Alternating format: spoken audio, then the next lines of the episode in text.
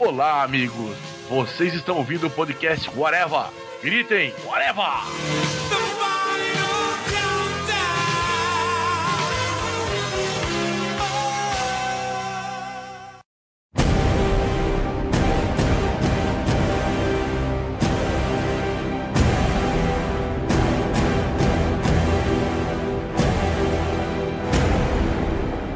Podcast Areva começando, minha gente. Hoje vamos falar finalmente sobre esse tão aguardado e tão comentado ao longo de dois, três anos de existência, o Batman v Superman, a origem da justiça. Para falar sobre isso aqui comigo, Marcelo Soares, e estar o senhor Tiago Moura. O nome da minha mãe é Marta. O senhor Luiz Modeste. Eu tenho que admitir e dar a mão palmatória. Zack Snyder é um visionário e vou explicar por que ele pôs. O senhor Fernando Fonseca. Como o nome da minha mãe é Vilma, eu descobri pelo Zack Snyder que eu só posso arrumar briga com uma pedrita. E o senhor convidado mais já da casa, senhor Márcio Fiorito. Vocês têm que impedir ele. Eu, eu, eu cheguei cedo demais. é... tarde demais, o filme já estreou quinta passada. Foda-se essa porra.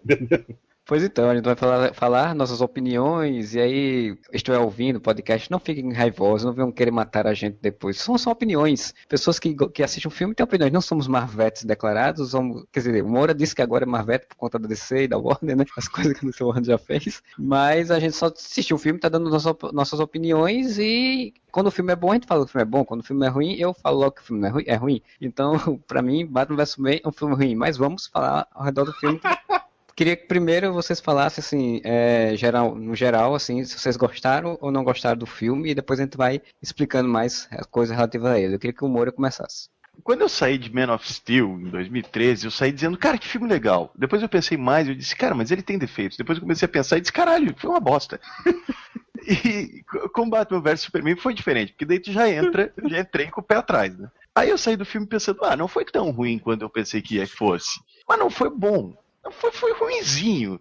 Eu sabe aquele meme do, ah, tava ruim, mas melhorou, mas tava ruim, mas agora parece tá pior? É isso, cara. Tipo, depois de três dias pensando no filme, disse, caralho, velho, este filme não faz sentido nenhum. Eu não tô falando nem da, da, descaracterização de personagem, ou o que você queria ver ou você não queria. Velho, chegou uma hora no filme que dava impressão. Sabe, antes de um episódio de seriado que eles falam, e na semana passada, em Legends of Tomorrow, aí mostra, tipo, um monte de cena cortada assim. Parecia isso, cara. Hoje em dia eu paro e penso, caralho, velho, quem editou esse filme? Quem escreveu esse roteiro? O que, esses caras estavam pensando? Então, essa foi a minha reação depois de ver o filme. Cara, ele não é um filme ruim no sentido de tipo, nossa, que atentado aos olhos humanos, sabe? Como são alguns outros filmes, né? Tipo Lanterna Verde, que é um filme todo ruim. Mas ele é um filme que tem ótimas ideias, só que ele é um filme mal feito. Ele é um filme mal dirigido, ele é um filme mal editado, ele é um filme com um roteiro com furos gigantescos. Quer dizer, ele é um filme que era para ser sensacional, porque convenhamos, cara, é o primeiro filme que vai juntar o Batman, o Superman e a Mulher Maravilha no cinema. Não era para ser um filme mais ou menos.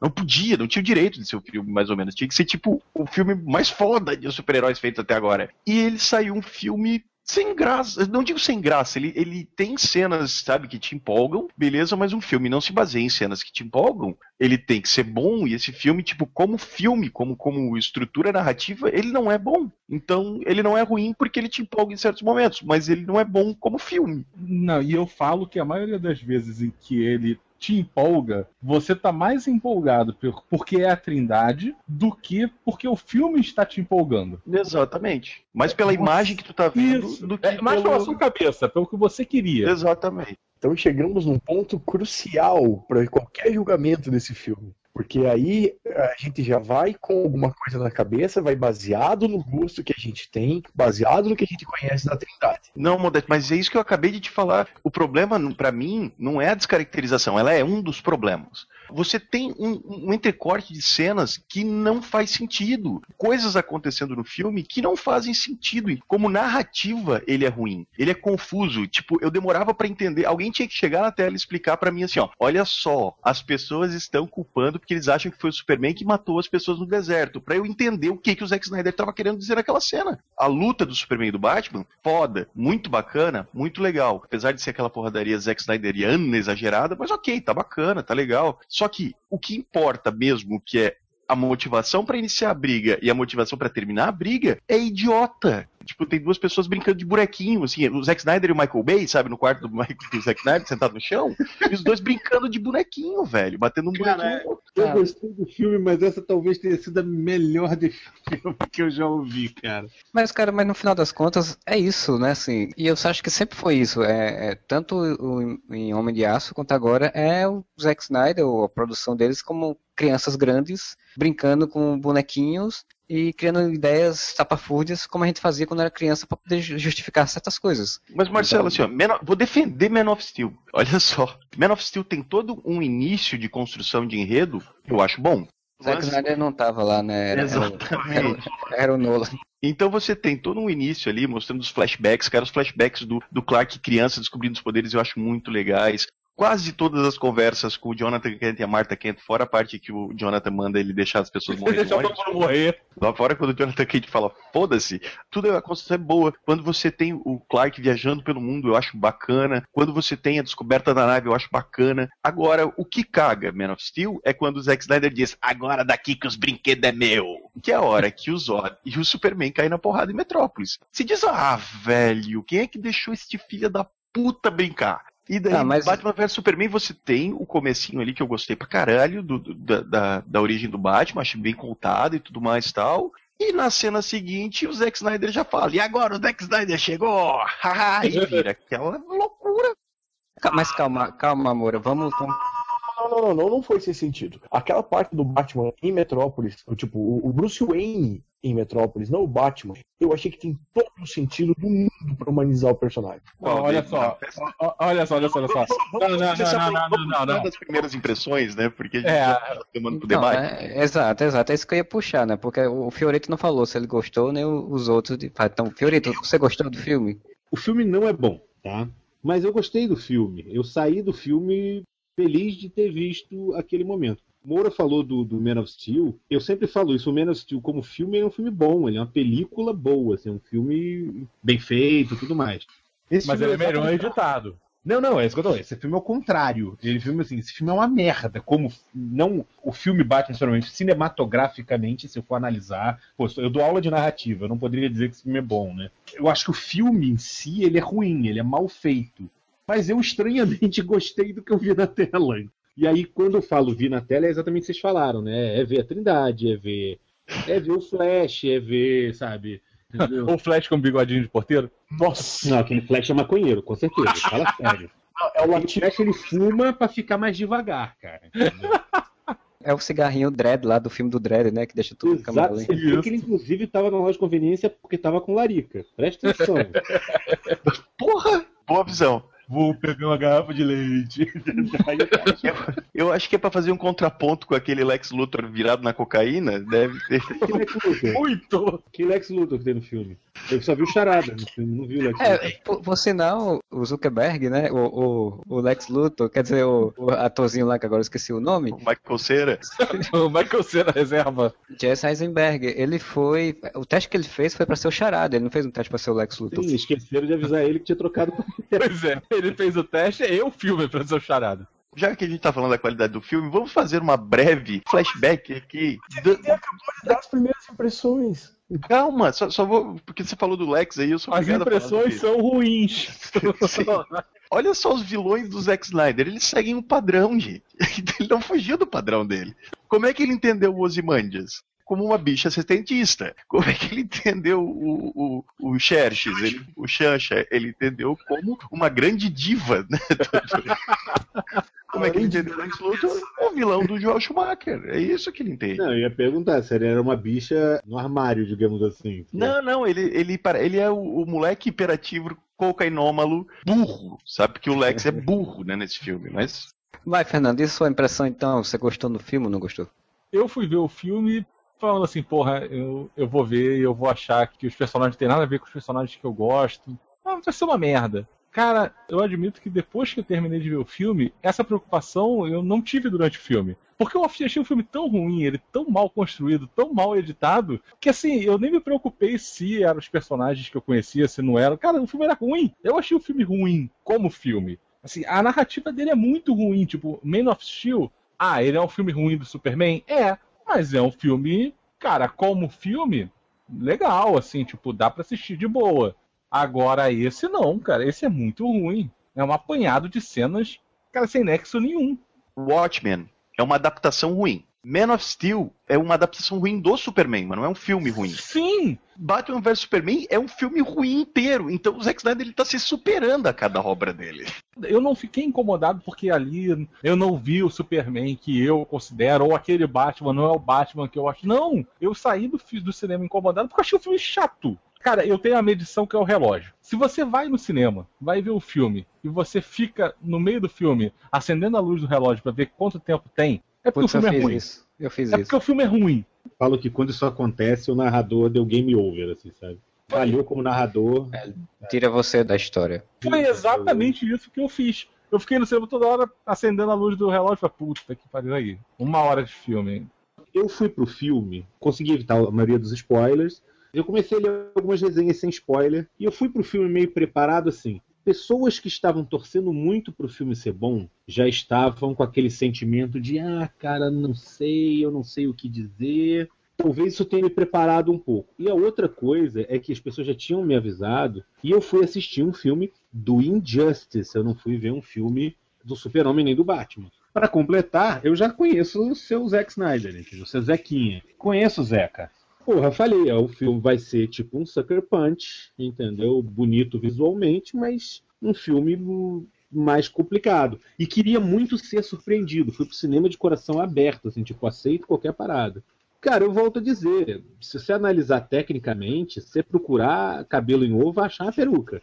Uma peruca ruim e vai falar dig, dig, dig, dig, dig. Saí do filme empolgado, eu saí do filme assim, tipo, cara, legal, sabe? O que não me impede de ver que o filme tem problemas seríssimos, entendeu? Vamos analisar por pontos. assim. Eu vou falar da sessão que eu fui no cinema. Bom, toda uma preparação. A pipoca tava boa. Senta que lá vem história. Eu vou tomar como parâmetro. Ah, ficar bem claro, o público médio. Por que eu falei que o, o Zack Snyder é um visionário? Todas as reclamações, tudo aquela coisa que a gente tá vendo agora de reclamação disso, daquilo, daquilo outro, muita coisa tem de gente que já conhece os personagens, pessoas que leem os quadrinhos, pessoas que estão acostumadas com esses personagens. Eu fui numa sessão que as pessoas saíram vibrando do cinema. Enquanto vocês estão falando de ficar olhando pro relógio, eu olhava pro lado e via as pessoas sentadas na ponta da cadeira. E não era uma ou duas. Cara, o público médio amou. Ah, não, não, não, não, não, não. No amor, não. Pera, deixa, eu- deixa eu E- só terminar meu ponto de vista. Falando de, de gente no, no meu Facebook, ou gente que eu conheço que não tem a menor contato fora de tipo, na internet, nada. Tô falando de, de- de público médio mesmo, assim, pessoas que trabalham comigo, que foram ver o filme, gente que eu vi na sessão saindo todo empolgado, com um sorrisão de orelha a orelha. O Zack Snyder não fez um filme pra gente. Simples. A gente vai pe- catar pelo em ovo, a gente pega a atenção desses detalhes, Eu ignorando todas as partes. Eu achei o filme como filme ruim. Sim, Sim. da mesma forma como eu acho Velozes e Furiosos um filme ruim, e Velozes e Furiosos é um filme que quando vai- você vai para pro cinema ele tá sempre cheio. Tá, mas- dinheiro. Mas tu gostou, Modesto? Eu não gostei, mas eu vi a reação. eu, tipo, eu- o que eu tô falando é o seguinte: eu entendi que o filme não é pra mim. Eu gosto de quadrinhos a vida inteira. Eu leio Batman e Superman a vida inteira. Eu fui ver um filme pensando em Batman e Superman. Se eu for pensar como filme, o filme é ruim. Os personagens não estão tão descaracterizados como eu imaginei que seriam. Essa história, ah, é Batman matar, isso é picuinha. Ele deixa a marca da, do, Da do, justiça. do morcego. Posso, da justiça. po- posso debater dois pontos do que o Modeste falou? O público médio gostou, por isso o Zack Snyder é um visionário. Deu o prêmio visionário a Michael Bay porque ele já fez quatro ou cinco filmes dos Transformers e sempre da bilheteria. Sim. Segundo, cara, não foi feito pra gente, velho. O Zack Snyder atochou de referência que o público civil não vai entender. O Zack Snyder, ele não é uma pessoa ruim. É uma pessoa incompetente, mas não é ruim. Ele tentou fazer um filme pros fãs. Na minha opinião, ele conseguiu fazer, ok, um filme Transformers. Te empolga, como o Fiorito falou, te empolga porque tu tá vendo a trindade ali, maneiro. Só que ele não, não fez um filme assim, tipo, não, ele vai ser um filme pipocão pra todo mundo. Porque tem muita coisa que, cara, eu fui assistir com um amigo meu que não entende absolutamente nada de DC. E ele ficou me perguntando horas enquanto a gente voltava pra casa, que diabos que era aquele sonho do Batman, quem que era aquele cara que apareceu do futuro, quem que era o, o- aquele monstro final, se como é que o Lex criou aquele monstro. Então, tipo, é tudo coisa que você tem que ter uma prévia conhecimento de quadrinhos pra entender. Ah, tá, então o Lex criou o Apocalipse. Ah, tá, então isso aqui é a caixa materna. Moura, deixa eu te perguntar um negócio. Mas não, não é o mesmo tipo de pergunta que as pessoas fazem, por exemplo, quando saem de um Transformer e perguntam assim: mas aquela matriz afinal faz o que aquela porra, entendeu? Que eu quero dizer assim, ó, o Zack Snyder ele enfiou muita coisa no filme que eu não tô reclamando disso. Tô reclamando disso especificamente, não. Eu acho até bacana ele botar esses Ai, ganchos para as futuras. demais do filme. É, não, não, não tem problema nenhum. Eu, por mim, podia encher de referência. Isso já tira esse argumento de, ah, não é um filme feito para os fãs. É, a intenção do Zack Snyder era fazer o filme para todo mundo. Ele queria agradar os fãs e agradar o público geral. O grande problema na minha opinião, é que ele fez isso de uma forma mal feita. Eu não tô discutindo se esse filme não vai dar bilheteria. É óbvio que vai dar. Qualquer coisa com esse nome daria. filme. Podia ser o Adam West contra o, o Dean Cain, cara. Ia dar bilheteria. Porra, esse filme ia ser muito mais legal, tá? Eu também acho. Eu ia ficar muito mais feliz vendo esse filme. Cara, Cara, só se fosse produzido pelo, pelo cara do Família da Pesada lá. Não, não. Se fosse dublado pelos caras do Ferro da Fruta. Bruce Wayne meets Clark Kent. I love it. I love bringing people together. Puta, eu já tô puto, bicho. Como filme, no geral, eu não gostei, de fato. Eu, eu achei ele, um, como eu sempre tenho falado, um bom filme do Batman, porque é o personagem que está mais bem construído na história. Eu acho ele um horrível filme do Superman, porque é o personagem que, apesar de eu entender que esse filme é, ele pega bases que são dos jogos de videogame, né, do Injustice e do, a, do Batman Arkham Asylum e Arkham City, essas coisas todas, eu acho que como personagem, mesmo sendo um personagem de Injustice, mesmo sendo um Superman ameaça, um Superman meio robótico, ele ainda é meio, meio burro. O problema desse filme é que ele não é só do Snyder, é da Warner, é dos produtores, é de todo mundo, porque eles quiseram fazer muita coisa num filme só. E aí eu vou fazer um comparativo. Ele me lembra, lembrou muito o Homem de Ferro 2 por conta disso. Eles quiseram fazer uma continuação do Homem de Aço, um filme do Batman, quiseram fazer um prequel da Liga da Justiça, quiseram fazer um filme de morte do Superman, quer dizer, é muita coisa para um filme só. É que nem o do Homem de Ferro 2, em que você tinha é, o passado do, do Tony Stark, você tinha conexão para o futuro da Marvel, você tinha a história do filme, então às vezes fica muito complicado. E é o que, que aconteceu? O Zack Snyder não é um cara perspicaz como diretor, ele não é um grande. O roteiro Goyer também não é um grande roteirista nesse sentido. Eles fizeram o quê? Eles saíram atochando de coisas e depois tiveram que resolver isso na ilha de edição, para deixar um filme curto, tipo, curto 2 horas e 40, né? Porque senão o filme ia ficar 3 horas, três horas e pouco. E aí começaram a, a enche- encher de cenas sem conexão, sem ligação uma com a outra, mal cortadas. Porque se você for pegar, por exemplo, eu não vou fazer comparativo com o filme da Marvel, porque eu acho errado fazer isso, mas eu comparativo com o próprio filme da DC, com o Cavaleiro das Trevas 2, que é um filme longo, grande, com muita coisa que acontece, o Batman Cavaleiro das Trevas lá, né?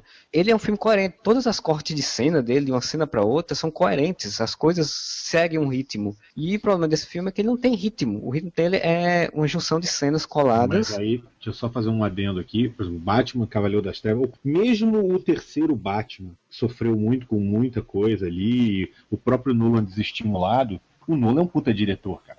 O mesmo terceiro filme, ele é excelentemente dirigido. Você pode dizer que o roteiro é uma merda e o cacete, mas ele é muito bem dirigido. O Zack Snyder ele não é um bom diretor narrativo, cara. Ele é um diretor Exato. visual, ele deveria ser diretor de fotografia, assim. E aí você vê que o- o- os filmes do Nolan e esse filme tem roteiro do Goya. E aí você vê como é que o cara fez um roteiro de uma forma boa numa época e depois fez errado. É porque tem muita intervenção esse filme. E aí o Zack Snyder, como você falou, não é um bom diretor, ele não sabe fazer narrativa, ele sabe fazer videoclipes. Tanto que o início do filme, quando o filme começa, que é o, o narração off do, do Bruce Wayne falando perdas e não sei o que, aí tá lá o cemitério, e aí o Batman cai, o Bruce Wayne cai, e aí começa a voar com os, arvo- com os morceguinhos.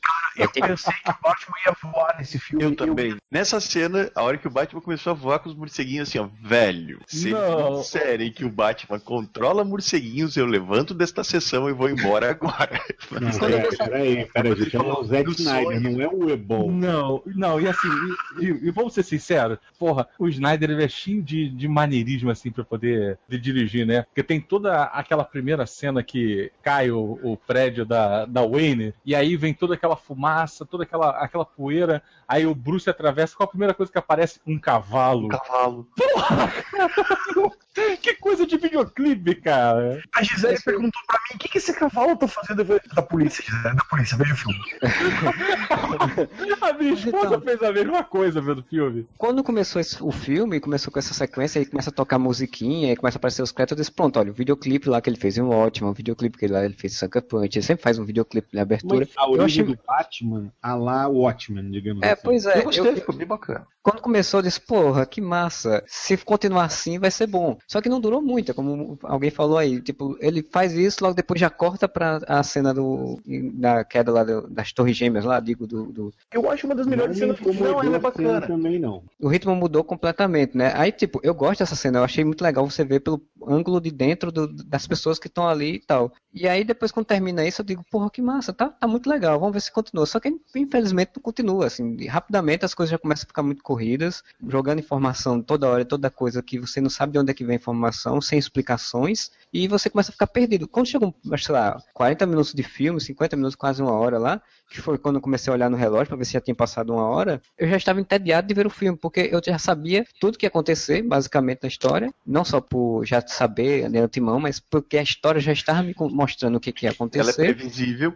E aí, tipo, eu já estava entediado. Eu digo, porra, eu quero que acabe logo esse filme, porque eu já sei o que vai acontecer, já sei como vai ser tudo. Então, Marcelo, eu vou fazer um adendo aqui ao ao que você tá falando. Primeiro que aquela cena, eu também, cara, comecei a ver o filme, cena da origem do Batman, eu ok, porque eu, eu tava ali, né, me segurando na poltrona pra ver, ah, velho, quando que vai começar a merda, né, do Zack Snyder. Mas não, porra, a origem do Bruce, beleza. A cena lá do Bruce em Metrópolis, e daí você descobre que o Bruce Wayne é o pior patrão do mundo, né, porque todo mundo tava dentro do prédio, enquanto o prédio Não. tava quase caindo, e ele só Aliás, liberou depois. Ele é o pior patrão. Ou esses funcionários são os mais idiotas do mundo, né? O mundo está caindo, mas eu só vou sair agora que o meu patrão falou que não vai cortar o ponto da Eu gente. não acho o Bruce Wayne mau patrão. Ele só contrata pessoal de, de gerenciamento ruim, porque o outro amigo dele lá, porra, tava esperando o mundo acabar pra mandar a galera pra casa, Não, né? ele basicamente pegou o telefone e tá o mundo acabando ao redor. Galera, o patrão liberou. Foi isso, cara. É, Só faltou a galera fazer, uhul, pra casa.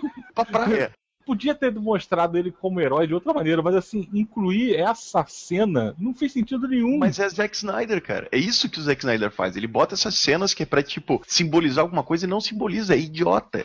Mas tudo bem, passou. Eu, vi essa cena e eu disse, cara, coisa idiota. Mas ok, deixa, tá legal, tá que legal. Vai, vai indo, vai indo. Eu concordo com o que vocês falaram, concordo. É o que eu falei, se a gente for destrinchar, fudeu, vai achar uma peruca ruiva. Até aí, outros filmes de super-heróis já fizeram. Eu acho Não, que isso é só aquele, ok, isso vai virar meme, mas ok, sabe? Aí, beleza, foi tal, aí vai pra cena da luz no deserto, que começa legal, achei bacana o lance lá, tal, E tal. é interessante, né? Porque quando ela aparece no deserto, a gente diz, porra, legal, a luz tá fazendo coisas fora, tá, né? Tá se É, ela movimentando. tá sendo uma repórter. E eu achei que com aquela cena, eu achei, não, isso vai ser, tipo, ela tá investigando alguma coisa que vai levar o Luthor, já que o Luthor é o vilão do filme, né? Aí depois a gente já tem a sequência que mostra o Superman chegando. Aí tô eu ali, né, na cadeira ali, ok, não, tá bom, cara, não é que tá bom. Aí o cara lá rende a luz, né, mata o outro repórter, que é o Jimmy Olsen. E isso eu só descobri depois do filme e fiquei puto. O Moura contou pra gente isso, porque a gente não sabia também. O que acontece? O cara vai lá, sequestra a Lois, tá lá com uma arma apontando pra Lois, pum, aparece o Superman, né? Que é o guarda-costas oficial da Lois, né? Ele só salva a Lois. Lane. O resto Só. do pessoal que tava lá fora, foda-se, né? Aí, beleza, ele chegou. O cara fala, não, eu vou matar a Lois tal, vou matar ela tal. Aí ela solta o braço dele. E o que que eu penso? Snyder, segura a mão, cara. Segura a mão. Porque o que que eu pensei? O que que o Superman faria? Nossa, ele voaria, desarmaria o cara e, sei lá, derrubaria ele, né? Ou prenderia. Mas Velho, ele o Superman né? cata o cara e atravessa três paredes com o É, cara. isso é pra quê? E né? quando ele faz isso, pum, pum, pum, eu disse, ó, chegou o Zack Snyder. Não, e assim, e depois o Superman ele é acusado no resto do filme de ter matado todas as pessoas que tomaram, foram fuziladas por bala. Eu entendi diferente, na verdade. O pessoal tá falando isso, mas o que eu entendi foi que, por ele ter entrado ali, feito uma ação, isso teve uma, uma consequência, que veio um outro o grupo dos, do cara que tinha sido morto e saiu matando as pessoas. O problema era esse, que ele tinha interferido, feito um problema diplomático. Isso eu entendi, entendi Eu assim, também né? entendi dessa forma. Que não foi ele que matou as pessoas. Porque isso não fica claro em momento É, nenhum A única fala, eu acho que é da senadora em algum momento, que ela fala isso. Só que, tipo, é aquela história. O problema é que ele não explica as coisas direito, então fica muito no ar. tentar entender o que está acontecendo. Como é muita informação uma atrás da outra, muita coisa, você acaba, não, às vezes, se perdendo e não entende. E daí que eu pergunto, tipo, pra que fazer uma cena do Superman pegando o cara e atravessando duas paredes, sabe? Pra quê? É. Eu reclamei disso no Twitter que eles falaram. Perdoe o senhor, ele nunca assistiu Cavaleiro das Trevas, nunca leu Cavaleiro das Trevas. Li, filha da puta. Baseia-se num futuro distópico que, tipo, ninguém quer que chegue naquele futuro no universo DC original. Você vai basear todo o teu universo DC do cinema numa história citada pelo Zack Snyder que fica patético? É o que eu falei. Eu já fui com a ideia de que é um filme do Injustice. O pessoal, É que- ah, mas a DC resolveu copiar o Injustice. Cara, a Marvel copiou o Ultimate no cinema. É, mas uma transformou os caras num bando de psicopata. Não, não, pera, deixa eu só. É, sim, mas- Eu acho que essa galera que reclama, ah, não viu o Cavaleiro das Trevas. Peraí, o Cavaleiro das Trevas é muito diferente. No Cavaleiro das Trevas, o Super-Homem tá lá no Oriente Médio, a mando do governo. O problema é que aí é ele por conta própria, né? Tipo, Exato. E é ele por conta própria e sendo filho da puta, né? Porque tem toda a parada, aí a luz é capturada e ele aparece imediatamente. Mas enquanto todas as pessoas são chacinadas de fora, ele tá cagando. eu coloco na, na, na lógica da construção que eles fizeram do personagem, né? Assim, tipo, como falou, é o Superman do Injustice, beleza, entendo. Eles quiseram pegar essa temática do Deus superpoderoso, que é uma ameaça, que pode causar problemas, eu entendo. Tem controle de lugar nenhum. É isso que eu ia falar. O problema para mim, para mim que gosto do Superman como personagem, como conceito, é que eles criaram um Superman que é um Superman adolescente, descontrolado, apaixonado exageradamente pela Lois, porque ele só faz as coisas motivado pela Lois. Não, mas vamos É. dizer outra coisa. A Lois gosta. Porque Sim. além lá do, do, do Destruction Porn lá no primeiro filme, que ele dá um beijo no meio da destruição, nessa, na hora que ela tira o braço do cara, ele olha pra ela, ela dá um sorrisinho. E balança a cabeça, ele mata, ela não reclama. Isso, isso, isso Não é, verdade. tipo, é- é- ela curte. Sim. Então a gente tá chegando à conclusão que todo mundo neste filme é filha da puta. Não tem um, sabe, herói nessa é bosta o desse filme. Snyder, cara.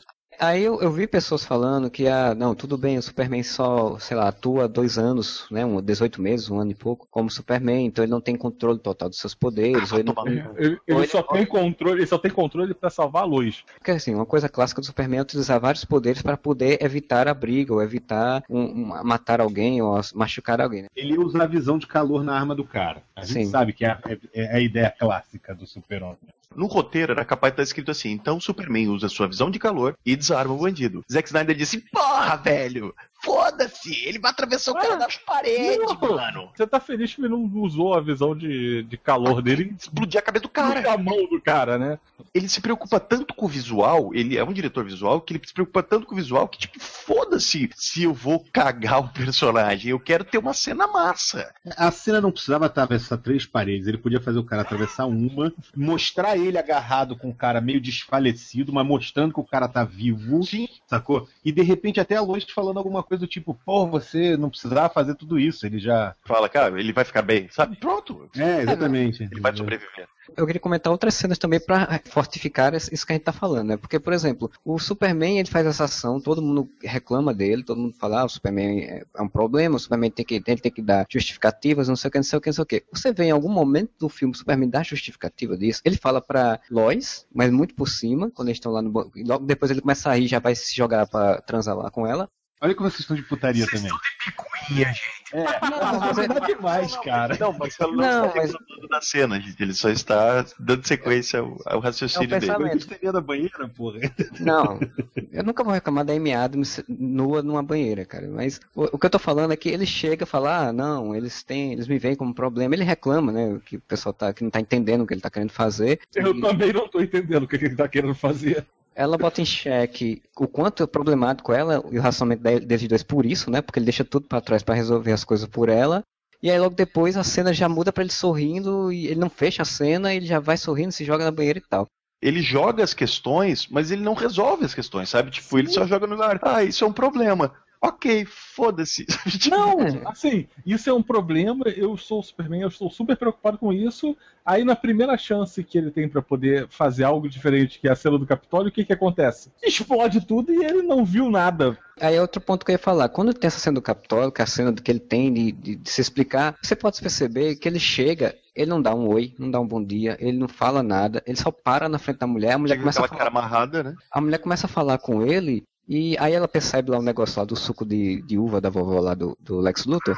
Chá de pêssego. chá É, chá de pêssego. Ela percebe isso e se toca que o cara que tá na cadeira de rodas tem algum, alguma coisa. E você pode prestar atenção, o Superman olha pra ela, olha pro cara, olha pra ela, olha pro cara. E fica nisso, ele não esboça reação, ele não fala nada, e, e aí explode. E aí quando explode, eu digo, puta, tá, beleza, explodiu, eu sabia que já que ia explodir, há um ano e meio atrás já sabia que ia explodir esse Capitólio. E aí quando volta a cena, ele está parado no meio do fogo com a cara de bunda mole, assim, tipo, ai, deu merda, né? Deu A ruim. mesma cara de bunda mole que ele tava quando ele chegou. Cara, não, peraí, vocês são de Não, picuinha. não, Não, não, não, é verdade. Eu concordo com o Modesto. Desculpa, agora não é picuinho. Pelo amor Não, de mas, Deus. Modeste, mas Modeste, Olha, olha a construção de personagem, cara. Tipo, é o Superman, cara. É o Superman. O Superman é o cara que se preocupa com a vida humana acima de qualquer coisa. Não esse Explode Superman, galera. Todo Não é exatamente isso que é bizarro. Que explode a porra toda ao redor dele. Cara, é, é direção isso. Era dizer, gente, Henry Cavill, agora faz cara de quem tá desesperado.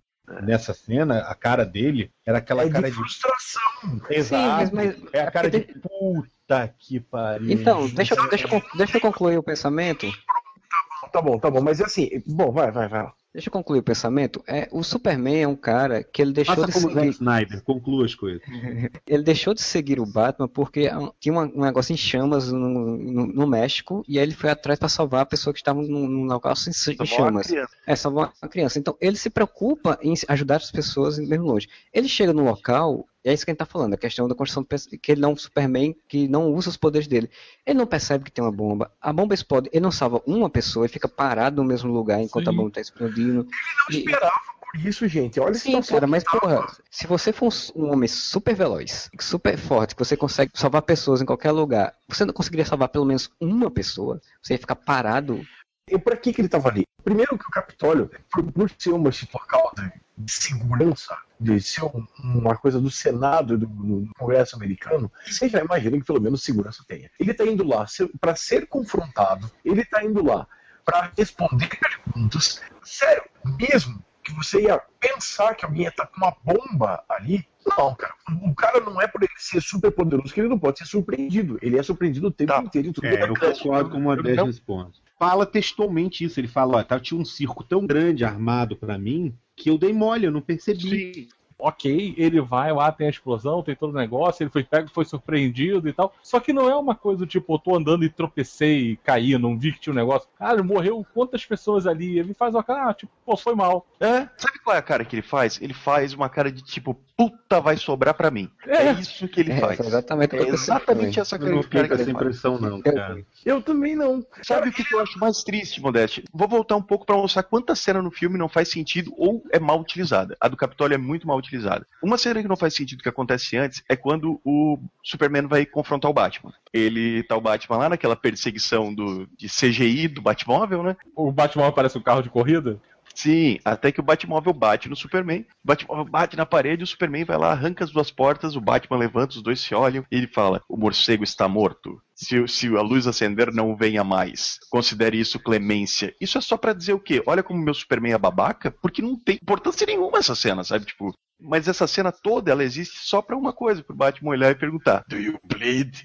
E aí tem a conclusão dessa cena que é vergonhosa, né? Que é você sangra, aí o Superman olha pra ele e fala, tipo, caguei. Subiu, tô voando, aí vai o Batman. É, mas vai sangrar. ele constrói toda uma cena, um encerramento de cena que não tem sentido nenhum e que só pra mim é um demérito pra ambos os personagens, porque tu transforma o Superman num babaca completo, sabe, que vai lá se meter com outro cara lá que tava fazendo as coisas dele, pra nada, sabe? Aí segue a cena do Capitólio. Alguém me explica pra que que o Lex explodiu o Capitólio? Se na cena seguinte já falam que o Superman não foi o culpado, o máximo é que ele não escutou a bomba. Eu entendo porque explodiu. É isso, né? Ele explodiu pra fazer o Superman achar que tinha sido o, o Batman. Tinha feito Não. isso, porque o Batman é um Velho. terrorista na visão dele. Genial se eles tivessem feito isso, não foi isso. Sabia Não, que eu acho que ele quis fazer foi virar a opinião pública contra o Superman. As pessoas estavam na porta, nego fantasiado super-homem, o outro com visual demonizando o super-homem. Ele quis mostrar que assim, aquilo aconteceu, bicho. A opinião pública vai rachar no meio, como a gente tá aqui rachado discutindo esse filme, entendeu? Mas as pessoas vão botar a culpa no super-homem, em algum momento. Então fala, cara, segue o roteiro dizendo, será que foi o Superman que destruiu o Capitólio? Porque na cena, na cena seguinte você já fala, não, o que foi explodiu foi uma bomba, mas o Superman não ouviu. Ó, tô pensando uma coisa agora, tá? Não tinha pensado antes, não. Será que o Lex não fez isso ganhar a razão do, do senador lá, do outro senador, Não, ele, ele conseguiu as coisas depois do ataque na África, né? E aí depois do Ah, ataque na ele já África. tinha cara- a Kryptonita, ele já tinha o Zod, ele já tinha a nave, ele não precisava de Não, nada mais do. O que me dá raiva na cena também do Capitólio, e isso que o Moura falou de cenas mal utilizadas, é porque eu não sei se vai ter nos 50, 50 horas que o Zack Snyder cortou e que vai botar no Blu-ray lá. Ali era pra ser uma cena de discussão antes da bomba explodir. O Superman fala, a senadora fala, o carinha que tá lá fala, e você tem uma discussão filosófica sobre aquilo ali que ele tá- o filme todo, todo está falando. Pena que quando mal chegou já explodiu, né? Não, Não, imagina o quão impactante seria explodisse o Capitólio e você visse o Superman saindo do meio do fogo. E isso ia ser impactante de mostrar, caralho, será que foi ele que destruiu o Capitólio? Não, é- a cena corta e daí tá o Superman andando na neve encontrando o fantasma Ga- Gasparzinho do pai dele contando a história dos cavalos afogados. Vocês estão esquecendo uma coisa que eu acho importante até para criar o impacto que essa cena queria criar. Cara que explodiu é o mesmo que todo mundo viu, que a opinião pública toda viu, pichando False God na estátua. É um cara que todo mundo sabia que era contra o super-homem. Quando o cara chega ao extremo de fazer o que ele fez, o super-homem criou esse cara. É a mesma coisa aquele conceito que o pessoal fala que o Batman criou os loucos que atacam ele de uma forma indireta. Tanto que o povo americano, né, não odeia o Bin Laden, odeia lá, lá na guerra do, do, do Golfo, quando eles, quando os Estados Unidos deu arma pro Bin Laden. Não, cara, eles odeiam o, o terrorista, não o, o pretensa pessoa. É um lance para desacreditar o super-homem, que foi isso que aconteceu. Não, que foi pra isso foi. Tô dizendo que foi mal feito. Exato! Você pega essa cena e nessa cena você explode três personagens que podiam ser aproveitados melhores do que foram. O carinha sem as pernas, A a senadora, que ela aparece primeiro do, do lado do, do Luthor, aí depois ela tá meio que achando, ah não, o Luthor ele pode não ser uma boa saída, aí explode o negócio e ela morre. Quer dizer que eu achei isso, isso positivo, porque pelos trailers, e um adendo pra gente falar depois, que eu preferia não ter visto os trailers, eu teria ganho mais nesse filme. Pelos trailers eu fiquei com a impressão de que ela era tipo assim, ah, ela é uma política que está querendo ganhar prestígio, clichêzão, entendeu? Sim, e vai sim. se aliar com o, o- o Lex Luthor. E não, eu acho que essa cena mostra que ela efetivamente é uma pessoa que está preocupada com o bem-estar, em chegar a uma coisa justa, entendeu? É, Pelos trailers eu achava que ela ia ter até mais importância do que teve no filme. também, eu eu acho. também.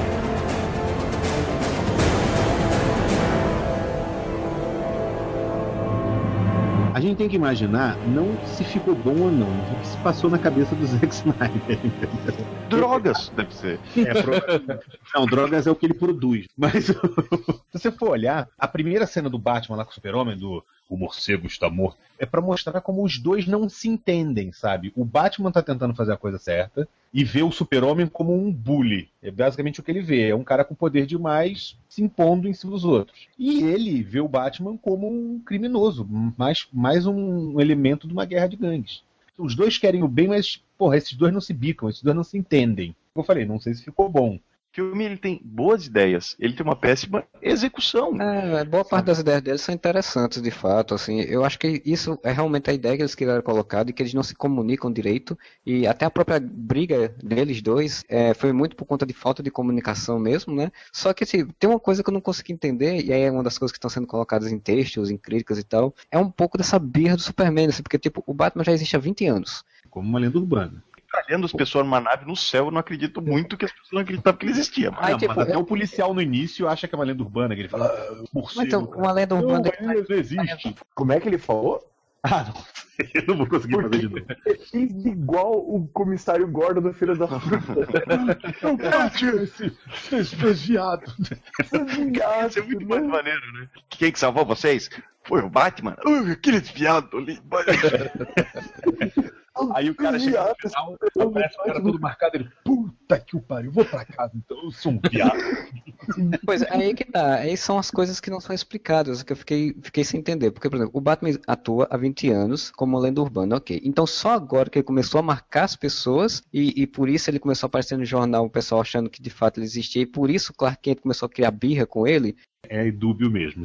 O Clark Kent apareceu agora só também, né, gente? É que eu tô dizendo, faz 18 meses, a gente não pode esquecer, faz 18 meses, no final do Man of Steel ele já virou repórter. Então, só agora é que o Batman começou a aparecer a um ponto dele começar a querer se preocupar com ele, falar pro Perry White que queria fazer uma matéria sobre. É só as coisas que não ficam explicadas no filme, né? É, ele é assim, ó, ele é lenda urbana, entre aspas, naquelas, né? Porque, tipo, todo mundo sabe que chama Batman, né? O próprio Perry Sim. White fala, ninguém está interessado numa matéria de Clark Kent versus Batman. Quer dizer, as pessoas sabem que existe o Batman, pelo menos que existe a lenda urbana do Batman. O cara tem um carro que anda pela rua gigantesco, tem a nave. Então, assim, não é uma coisa que dá pra você dizer, nossa, realmente ele era uma lenda urbana. Isso fica muito no roteiro, tipo, ah, ele era uma lenda urbana. O roteiro de Batman vs Superman, ele te força a acreditar em muita coisa que você não vê na tela. Sabe aquele negócio que eles ficam o tempo todo falando, não, mas você é a esperança deles, Clark. Você é o raio de luz da vida deles. O roteiro tá te dizendo isso, mas assim, a cena não te mostra. Não, exatamente, é isso que eu quero dizer. Assim como, não, ele é uma lenda urbana, mas a cena não te mostra isso. A cena mostra a porra do Sim. Batman destruindo É. metade da cidade numa Ok, perseguição de carro. ok, esse eu dei o braço a torcer. Então, o que que, o que que eu acho? Pouquíssima coisa que dava pra mudar e ficar interessante. Porque, o que que acontece? Por que que o Batman tinha que ser uma lenda urbana há 20 anos? Porque o Zack Snyder queria, porque queria fazer a sua versão de Sim, Cavaleiro porque das uma- não, e porque uma lenda urbana é muito mais maneiro, cara, Entendeu? Não, porque- E, a, lo- e a lógica, e a lógica agora da DC, 952, tudo que for, que o Batman sempre veio antes do Superman.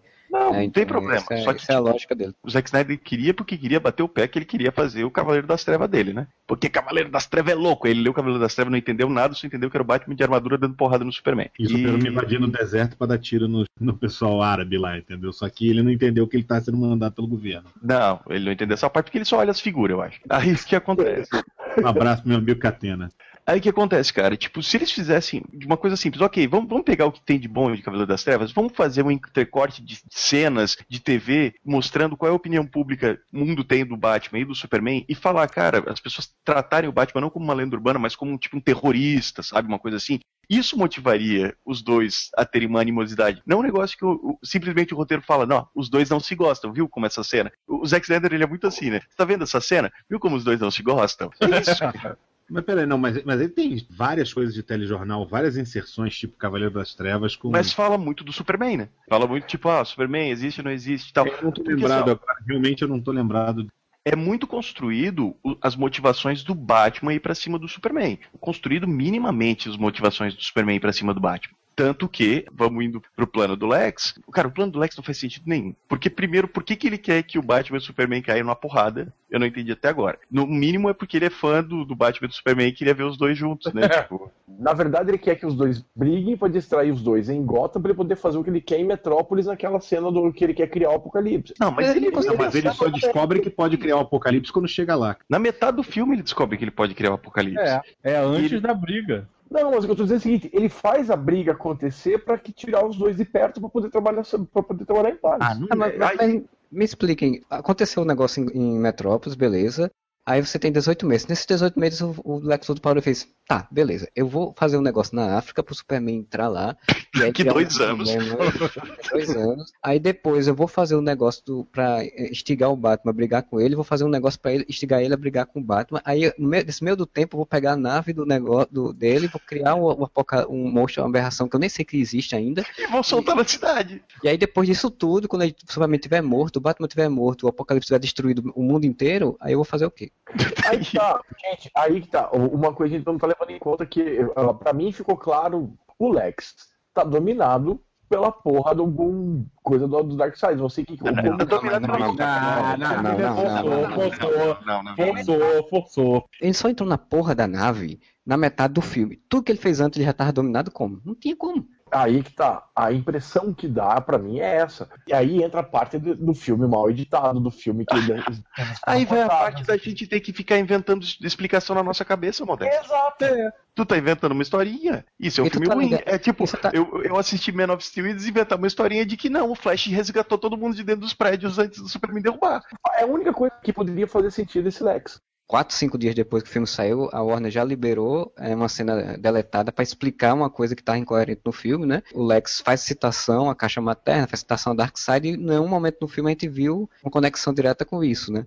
Então, eles lançaram uma cena deletada mostrando ele encontrando um ser um ou um holograma, o que for, e as caixas maternas e tal, e não sei o quê. Estão É, comentando que era o Steppenwolf e que ele e aquilo, na verdade, que ele teleporta no final seria um, um teleporte, né? Tipo um tubo de explosão. Foi o que eu, eu li. Até o Lex, na cena, ele faz uma, uma expressão diferente, como se ele tivesse sido contaminado por alguma coisa naquele momento. Pelo que eu sei, pelo que eu li e tal, tanto que chegam os policiais, né, o SWAT, o que for, entre, chegam com as, com as armas né, e tal. Aquela cena é depois, é quando ele vai ser preso. Então é no final do filme. mostra ele sendo preso e raspado a cabeça. entendeu? Exato, É. então é no final do filme. Então ele não teve contato com aquela informação sobre a caixa materna e sobre o Darkseid durante o filme todinho, ele só teve contato no final. Logo, esse plano genial dele não faz sentido nenhum. Outro ponto importante. Dizer que o Lex sabia a identidade do Clark e do Bruce porque ele é o Lex e ele é foda, não me convence. O que aconteceu? Eles se preocuparam em criar aquelas super motivações do Bruce Wayne querer bater no Superman, tipo aquelas mensagenzinhas no cheque, né, imitando a, sei lá, a letra do Coringa, que eu achei uma coisa muito idiota. Tá, tem a explosão do Capitólio, tem o lance do, do Lex facilitar pro Bruce conseguir a Kryptonita. O Lex facilitou pro, pro, pro Bruce pegar a Kryptonita? É, não facilitou, porque se ele quisesse facilitar, ele tinha deixado, né? Pois é. É, Ele Não, quer é- te vender que facilitou, mas porra. O roteiro diz isso, né? Mas o. É, não, mas aí peraí, Que também você se ele vê, não. facilitasse demais, o Batman ia desconfiar. É, Apesar de que um problema sério do filme pra mim é que, tipo assim, o Batman pega aqueles jornais com a pichaçãozinha lá, de ah, ah, ah, você deixou sua família morrer. Beleza. Só tem um problema. O Batman, qualquer Batman, tá? E aí não acho que seja, ah, porque é do filme. Qualquer Batman levar isso pra Batcaverna, botar no computador lá e tipo. Esta coisa contém traços de terra de não sei o que, que é de uma pedreira da LexCorp. Puta Beleza, que pariu. Quem fez? Qualquer Batman menos esse Batman. Me lembrou outra coisa também. O Superman recebe um envelope anônimo com imagens do Batman dizendo é terrorista, você vai deixar isso acontecer? E não sei o quê. O Superman, Clark Kent, é um, um repórter. Porra, não vai atrás disso? Não vai atrás dele. o Lex é muito aquele moleque que fica, ei, gospe aqui, gospe aqui. Vai deixar, vai deixar. Chamou a mãe de quê? A louco! Chamou a mãe de Marta. Intelectual do roteiro do Zack Snyder, velho. E cara, a gente já tinha assim, tudo bem, a construção do Batman querer brigar com ele, tudo é lógico. Você não precisava eh, criar um motivo pro Superman de fato brigar com ele. Precisava só, tipo, o Superman foi lá para conversar com ele, para tentar resolver Sim. as coisas. E E aí nesse em cima. Precisamos ter uma motivação pro Superman. Então vamos fazer o seguinte: o Lex, magicamente, sem nenhuma explicação de roteiro, sabia o tempo todo que o Bruce Wayne era o Batman e o Superman era o Clark Kent, né? O tempo todo. Não tem explicação nenhuma por que isso acontece. Você simplesmente tem que aceitar que o roteiro é assim. Sim. Aí ele vai lá, sequestra a mãe do Clark, sendo que assim, a Lois, ela deixa cair uma xícara, o Superman aparece pra catar a Aparece. xícara antes de bater no chão. A mãe dele é sequestrada, ele não ouve nada. Não, Aí- ele não consegue achar ela, ele não faz nada. Aí o Lex vai lá e fala: Ah, tá aqui, aqui, a sua mãe, tal, tal. Sequestrei a sua mãe. Você vai ter que matar o Batman. Você vai ter que matar o Batman. Daí eu libero a sua Ele chegou mãe. mostrou as fotos pra ele e falou, Aquela, aquela sua mãe é puta. Que sua mãe é puta paga. Aí. Olha só a, a total suspensão de você se preocupar com, com alguma explicação do roteiro. As coisas acontecem porque tem que acontecer, não é porque, sabe, tipo, é natural elas acontecerem. Aí o Superman vai lá pra, pra Gotham, que eu gostei muito do lance de Gotham e Metrópolis ser tipo Rio Niterói, né? Isso. Ah, mas pera aí, não. Tem um amigo meu que é fanático por DC. Ele fa... E já tinha me falado, você tem... eu lembro dele falando isso antes. Assim, que elas são. No... Aquelas coisas, né? Atlas do universo DC. Elas são tipo Nova York e New Jersey. Mas. Então não precisava ter Batman no mundo, né? Ou então eles têm uma lei de jurisdição muito rígida no universo DC. E o que estava aplicado no, no, no último filme lá do Cavaleiro das Trevas ressurge, né? Que Sim, tomam um Gotham e ninguém faz nada. não, exatamente. Então tá, beleza, é assim próximo, mas a invasão dos Zod só pegou ali o ladinho de Metrópolis. O outro lado do Rio ficou de boas, né? Isso, até isso, sabe, das cidades serem próximas, não sei se isso é, é canônico, se for, ok, mas eu acho Não, muito. se não tipo, for fac- também, ok. Eles facilitaram o roteiro, mas tá. é, não me incomodou tanto, mas Eu achei bobo, mas tá, tô. O Superman não podia, no roteiro, fazer a coisa mais óbvia. Quer dizer, Bruce, o Lex sequestrou a minha mãe e me obrigou a vir aqui te matar. Mas o Batman é pau no cu e não deixa ele falar. né? Primeira coisa que ele fala, Bruce, nós precisamos conversar. E quando ele vai falar alguma coisa, o Batman já toca o foda-se. De Bruce, pro cara saber, ó, cara, é sério, vamos conversar. Beleza. Aí o que acontece? Porque é, é roteiro do Zack Snyder, né? Então, tipo, a gente tem que ir pela forma mais fácil. Ok, chegou. Bruce, precisamos conversar. Aí o Bruce vai lá, sei lá, dá dois tiros nele, que não adianta porra nenhuma, né? Aí o Clark chega perto, ele podia simplesmente dizer, cara, ou segurar a armadura assim, que ele sequestrou a minha mãe. Não, ele pega e dá-lhe um tapaço e joga o, Bru- o Batman longe pra ter briga, né? Tu Precisamos ter briga. conversar. É, tirou, ah, agora eu não vou conversar porra nenhuma. Quero Ah, que agora eu vou ah, te é. matar mesmo. a gente tá falando muito que ele se baseou em Cavaleiro das Trevas, mas se você for ver a luta de Cavaleiro das Trevas, eles têm uma conversa até um pouco longa no início da luta, né? Mas E o ele tem- Zack Snyder não leu. que o, que o Superman fala, olha, eu não queria fazer isso, a gente não precisa brigar, e não sei o que, não sei o que, não sei o que. E ao longo do filme, a, da luta, o Superman poderia muito bem várias vezes tentar dizer, olha, não, naquela hora que o Batman vai dar uma porrada nele e de repente o poder volta, e aí o Superman poderia muito Sim. bem falar isso, aí ele só dá um sorriso e começa a levitar e dá porrada de novo. Então, Não, mas peraí, peraí. O coitado do super-homem tem paciência também, né? Que o nego tá esmurrando ele, cara. Não, não, não, não, não, não. Paciência não, né? Cara, olha, até no Morte em Família o Batman quase quebra a mão, socando a mão na, na cara do Super-Homem, e o Superman fala, pô, Bruce, calma, vamos conversar. É, mas o Batman estava sem poderes naquele momento. Vou né? dizer, eu acho, eu acho aquela cena bem maneira que o Bruce tá enchendo a cara do Superman de porrada e o poder vai voltando e ele fala, opa, que eu fui mal. E tipo, a hora que o Bruce tá com aquela cara de foi mal, sabe? Que ele tá com a mãozinha assim levantada, fico, calma, calma. Ele podia dizer, agora tu vai me escutar, filha da puta.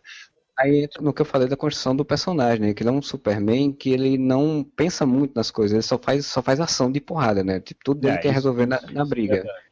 Cara, tem que pensar que ele não tá acostumado a apanhar doendo, né, cara? Sabe? Então é o que eu falo. Eu acho que naquele momento ele também realmente estava descontrolado. Você pode alegar que ah, o super-homem não se descontrolaria, mas eu vi dessa forma, pelo menos. Naquela hora ali era tipo, caralho, que cara chato, filho da puta da armadura, Esse- entendeu? Esse lance da, da, da porradaria ali, tipo, na hora que o poder volta, até, não, beleza, tá. Só que, cara, como você tem um Superman que não quer brigar, como eu falei no começo, se realmente a ideia que fosse vendida é que o Lex era um gênio tão foda que ele conseguiu convencer a opinião pública que o Batman era um terrorista, que o Superman era uma ameaça alienígena e um vai tentar enfrentar o outro, você não precisa ter esse tipo de argumento raso de tipo, ah, se você não bater, matar o Batman, eu vou matar sua mãe. Que é raso pra caralho, que é tipo Sim. preguiçoso, sabe? É muito preguiçoso isso. Quando a gente for falar só mal do Lex, pode me chamar que eu, eu já recebi. né? Tô com as minhas armas aqui.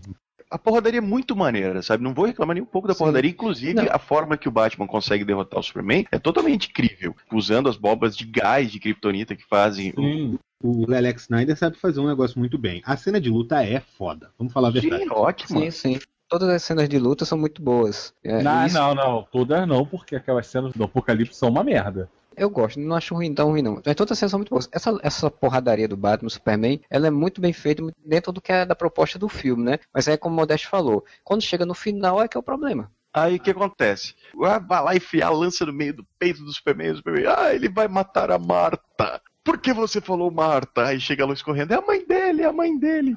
Que velho. E aí me explica por que o Superman fala Marta e não a mãe. E não minha mãe, a Sim, sim, vai matar minha mãe, não. Vai matar a Marta. Eu acho que ele não queria. Bom, vamos lá. Ele não queria revelar a identidade, Não. talvez. É, ele não queria revelar a identidade, ele fala Marta. Ah, sim, porque mãe, de uma forma genérica, não ia não ia estar disfarçando a identidade. A não ser que o Superman era uma pessoa tão inteligente que ele sabia que era o Bruce Wayne, sabia que o Bruce Wayne tinha uma mãe chamada Marta, Não, e por isso ele falou Marta. Não, não, Não. sabia, a- até porque a primeira vez que o, que o Clark vê o Bruce, ele pergunta lá pro outro quem é aquele lá, e fala, ah, aquele ali é o Bruce, ah, tipo, nunca vi esse cara na vida, assim. O que me incomoda não é nem tanto isso. O que me incomoda é a cena Romaria, aquela novela mexicana do Hermes e Renato. Oh, minha mãe. E tem aquele flashback. Ah, vá pra puta que pariu. Fui pego de surpresa, honestamente. Eu não tinha me ligado que o nome das duas era igual. Tudo bem. É, ninguém, ninguém nunca se ligou, e eu até acho curioso ninguém nunca ter explorado isso nos quadrinhos até, nem que seja só uma piada. Tem, Eu vou te ser tem, sincero. Tem, tem, tem nos quadrinhos, inclusive, que uma vez que o Batman foi fazer ação de graças na fazenda dos Wayne, e aí ele se liga que Dos o nome Kent. da mãe é dos quentes. E aí fazem, ó, ah, minha mãe também era Marta, e não sei o que. Não, mas beleza. Eu acho assim, o lance dentro da- do filme, o lance dele virar e falar, ei, Marta, e o Marta fazer o Bruce parar, funciona, tá? Ok. Podem me tacar pedra, mas eu acho que Não, o argumento foi bom. a ideia é boa. A construção é que é ruim. Eu acho É, assim, ele mostrou a cena no início pra mostrar o trauma do Bruce de novo. Ele mostra o Bruce depois naquele meio sonho, quando ele entra no, no mausoléu e tem o nome da mãe e tudo mais, ele fica lá. Você vê que aquilo é uma coisa que incomoda o Batman. O Batman desse filme é um cão raivoso. Na hora que o cara fala Marta, qualquer chance de ser a mãe dele ou da mãe tá viva, sei lá, eu achei interessante aquilo parar o Batman. Primeiro, chega a Lois Lane, que ganhou super audição, porque ela chega na luta e já sabe do que os dois estavam falando. Isso em primeiro lugar. E segundo, o que eu acho é o seguinte: se a cena fosse assim, o cara falasse, para. E aí o super-homem ganhasse tempo pra dizer, ó, foi isso, isso e aquele outro, não sei o que, não sei o que. O diálogo tinha que ser mais longo. O problema é que o diálogo é muito curto. E aí ele É, o- vira e fala, tipo o- assim, é nós, velho, Tim Marta. entendeu? Exato. O negócio todo é que ele fala, vai matar a Marta quase, quase não saindo a voz. Bruce tem esse gatilho psicológico, né? De que ele. O negócio é isso, porque você falou esse nome é uma frase que não tem muito sentido, porque Concordo.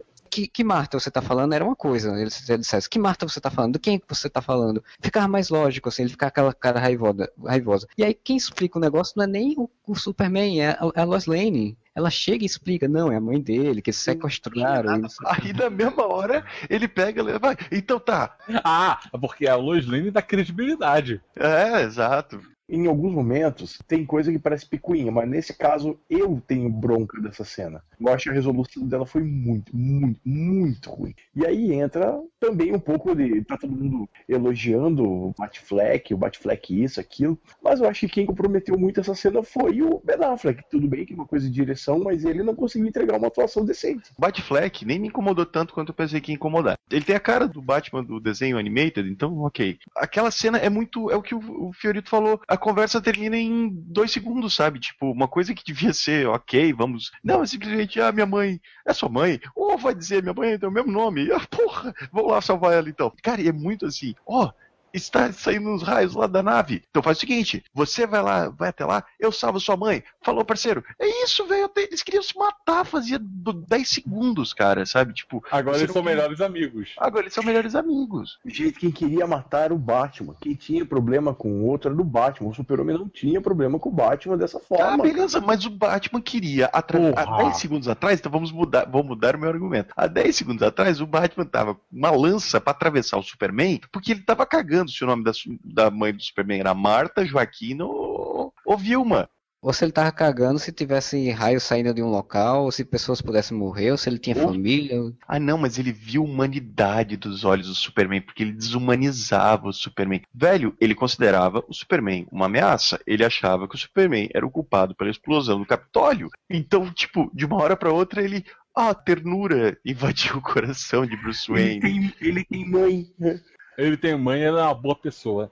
Entendeu? O Modeste, o que eu quero dizer, as ideias do filme, elas não são ruins, as ideias de como as coisas se construírem, mas a forma que o Zack Snyder constrói não faz sentido. Os personagens, eles não agem conforme as personalidades deles, ou as personalidades que eles deveriam ter. Os personagens, eles agem conforme o roteiro que o Zack Snyder quer que as coisas aconteçam. Então tem mudanças bruscas de personalidade, tem coisa que você vê as pessoas falando no roteiro, dizendo, e, e que você não vê em imagem. Isso é muito ruim, isso, tipo, transforma o filme numa coisa ruim. O Batman nem chegou a dizer, olha, eu vou ajudar, mas depois a gente vai sentar e conversar, hein? Porque essa Sim. merda não pode ficar assim.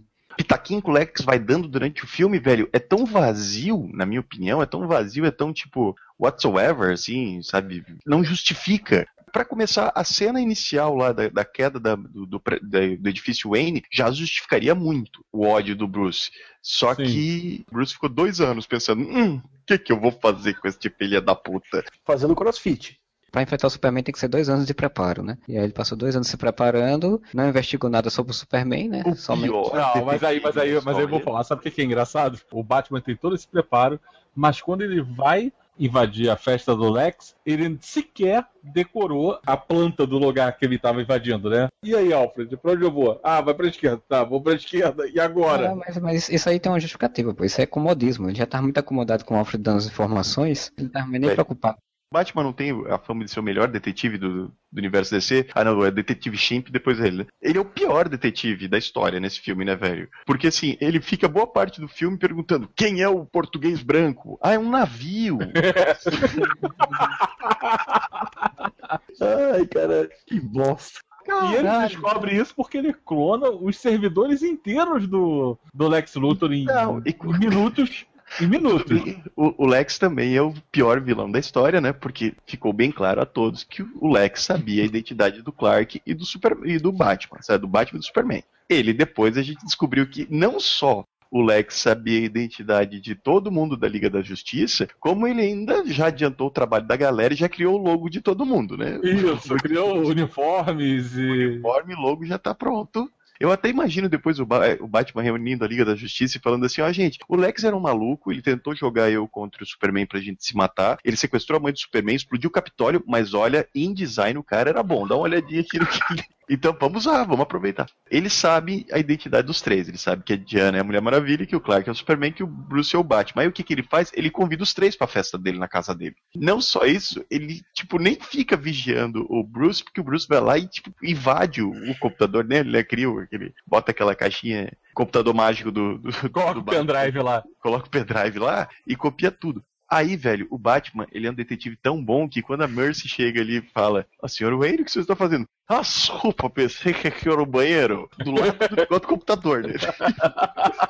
É um servidor na frente da cozinha, né? Sim, copiou umas receitas, inclusive, que o Alfred aproveitou. E aí ele larga lá pra Diana pegar ainda. Não, até aí eu achei maneiro, porque tem uma das poucas coisas que eu achei legal, que eu achei bem feita nesse filme, não vou dizer legal, porque legal tem coisas legais, mas bem feito, pra mim, foi a Diana. O lance dela ser mais foda que os dois juntos, que o Batman e o Superman. Então ela consegue roub- roubar do Bruce antes do, do Bruce conseguir o pendrive, depois eles se encontram de novo e ela fala, ah, boboca, tá lá no teu carro, já idiota.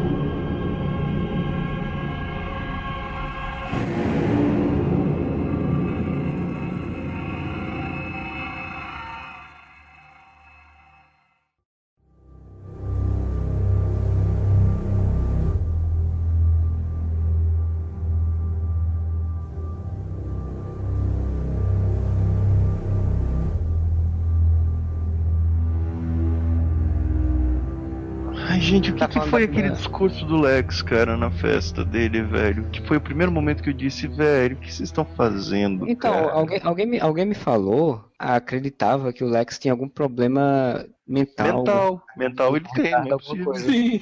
Porque quando ele foi falar, ele se esqueceu do que tava falando e ficou falando gaguejando.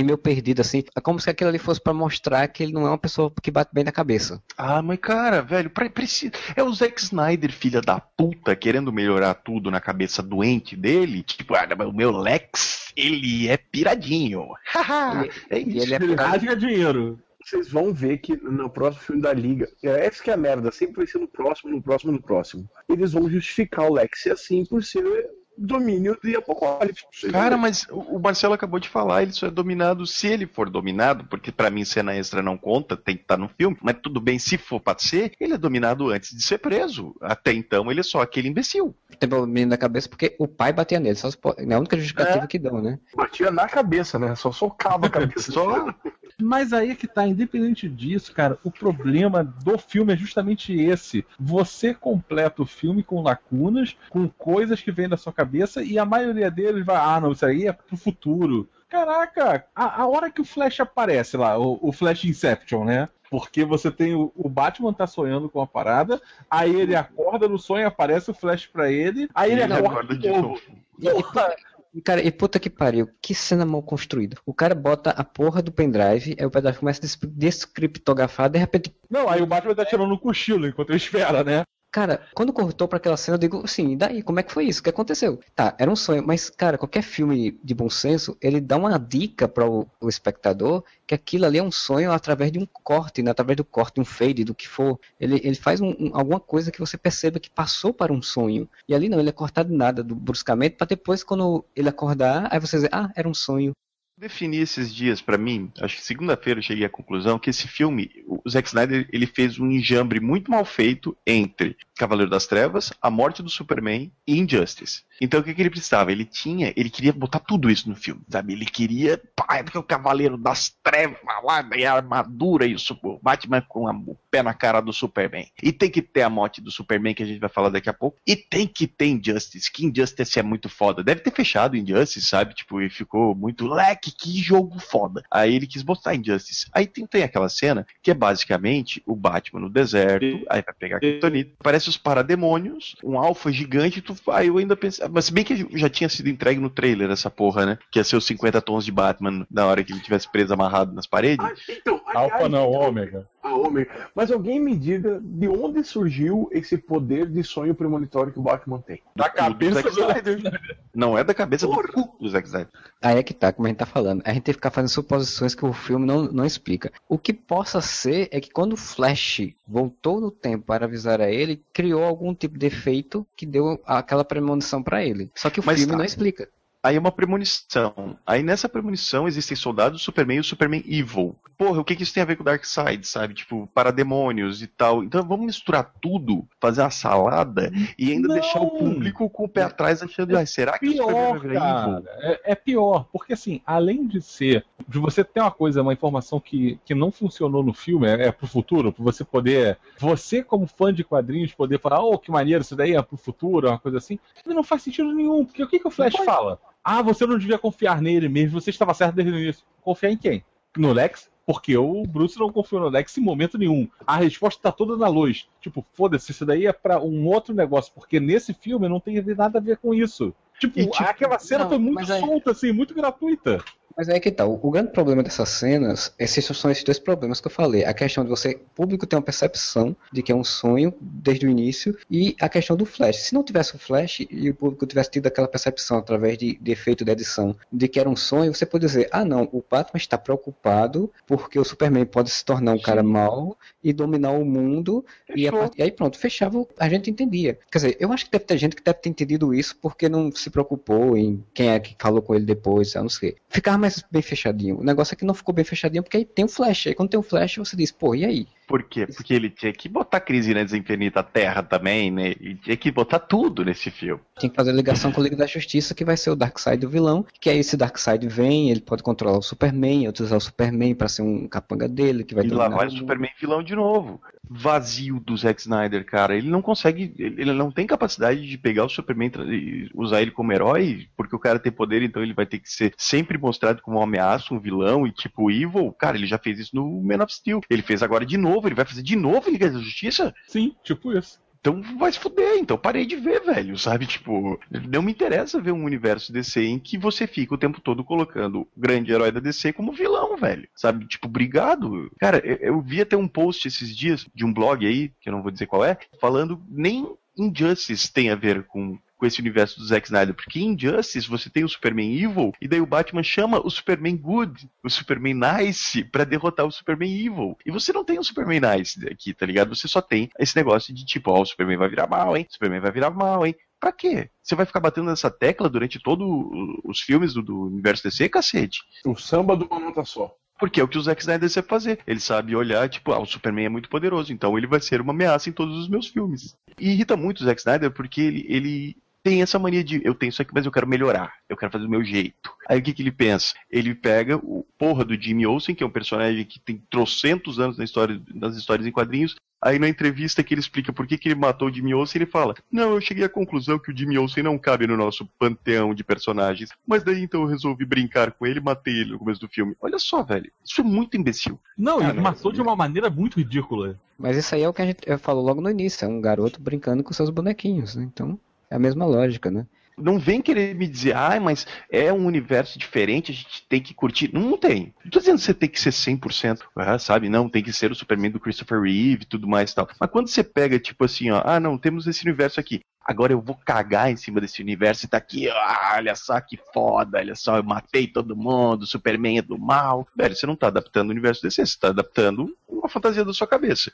Eu vi não sei quem, alguém em algum blog também, em algum podcast ou algum videocast, comentando que, ah, não, mas, é legal, eu gosto de ver qual é a visão do Zack Snyder sobre o universo DC. Cara, tô cagando pra visão do Zack Snyder sobre o universo DC. Tipo, ele não é um diretor como Tarantino ou Scorsese que você gostaria de ver qual é a visão Não. dele sobre uma determinada não coisa. gostaria de ver a visão do Tarantino do universo DC também, não. Cara, mas assim, ó, Cavaleiro das Trevas, vamos fazer um filme dos Cavaleiros das Trevas? Vamos. É um filme isolado do Cavaleiro das Trevas com o Scorsese dirigindo. Beleza, isso é foda. Agora, querer ver uma versão do Zack Snyder. Como será que esse diretor de meia pataca enxerga o universo desse? Foda-se. Não quero saber como é que ele enxerga esse universo. Não, e o pior é porque ele vai fazer um discurso e o discurso dele não tem nada a ver com o filme que ele apresentou. Não, é engraçado. Agora estão começando, né, as entrevistas pra justificar coisas e. Ah, e é o damage desculpas. control da Warner, né? Exato. E aí ele foi falar sobre a, a tal morte do Superman, né? Que ele falou que desde que começou o projeto do Batman vs Superman, ele, ele não queria que o Superman fosse quem juntasse a Liga da Justiça, ele queria que fosse o Batman. E a única forma que teria de fazer isso seria o Superman morrendo.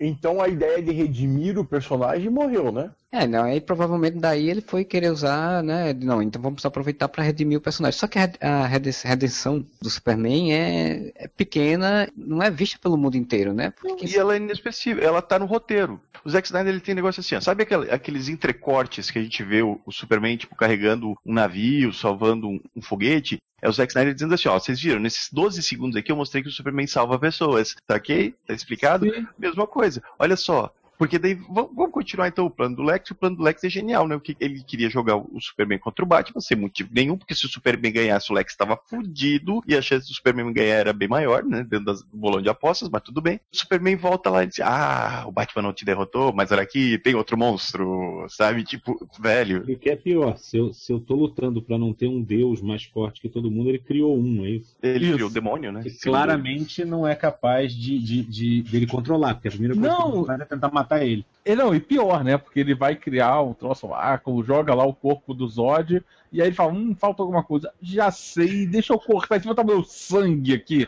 Por que, que aquilo é uma piscina? Alguém entendeu aquilo ou não? Aquilo é a câmara de Gênese do, é, do, do, do, Iam ser criadas novas crianças kryptonianas. Não sei se vocês Exatamente, exatamente. Mas assim, pensa o seguinte: aquilo ali era uma espaçonave. Imagina aquilo ali voando e a água lá, tipo, opa, chega um pouquinho pro lado, a água vai, sai dali. Não dá daqui, galera. Aquele Mas é banheiro tá. químico de pega, pega os rodos, né? Ônibus que vai fazendo aquele sopão de merda. É, que horror. Era isso.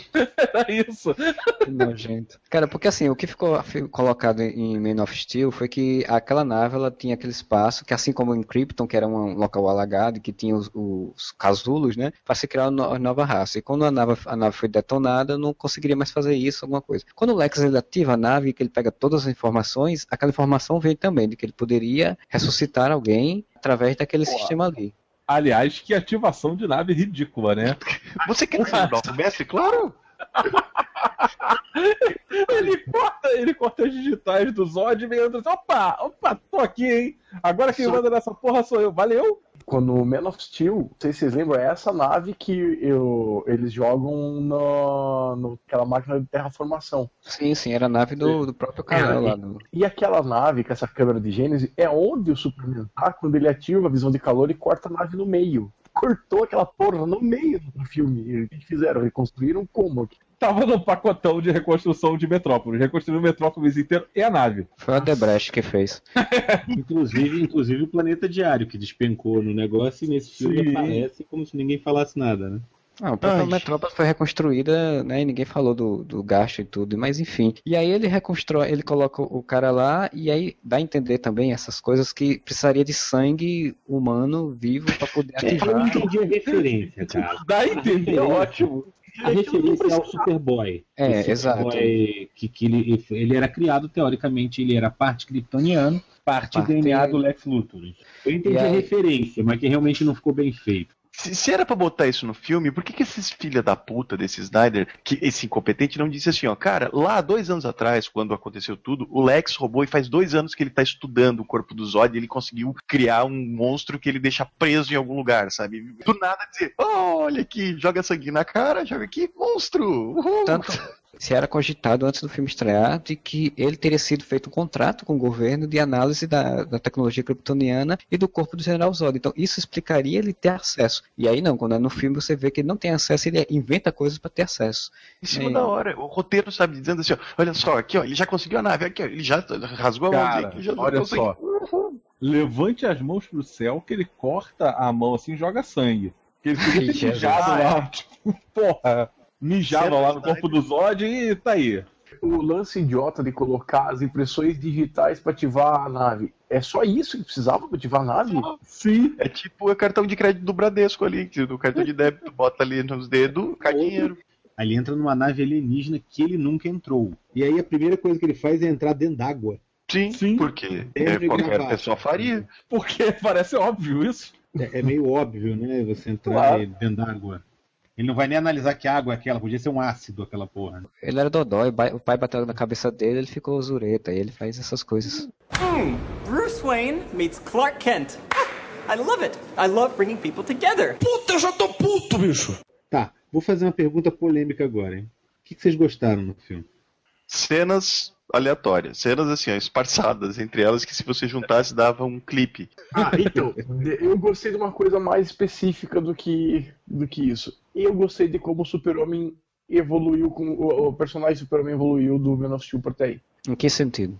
Ele evoluiu? Pra mim, ele evoluiu. Que agora ele levanta as sobrancelhas? Não, agora, agora ele age como Superman mesmo em alguns momentos, sabe? Aquelas coisas que a gente se falava que ele não se preocupava com dano civil, que ele não tava nem aí com o que tá acontecendo, ele tava preocupado ali batendo os olhos e tal. Pô, agora ele sai, ele faz salvamento, sabe? Ele tem uma preocupação maior. Eu gostei demais de que a primeira coisa que ele faz com o Doomsday é tirar o Doomsday da Terra. Isso eu sim. gostei bastante. Não, então.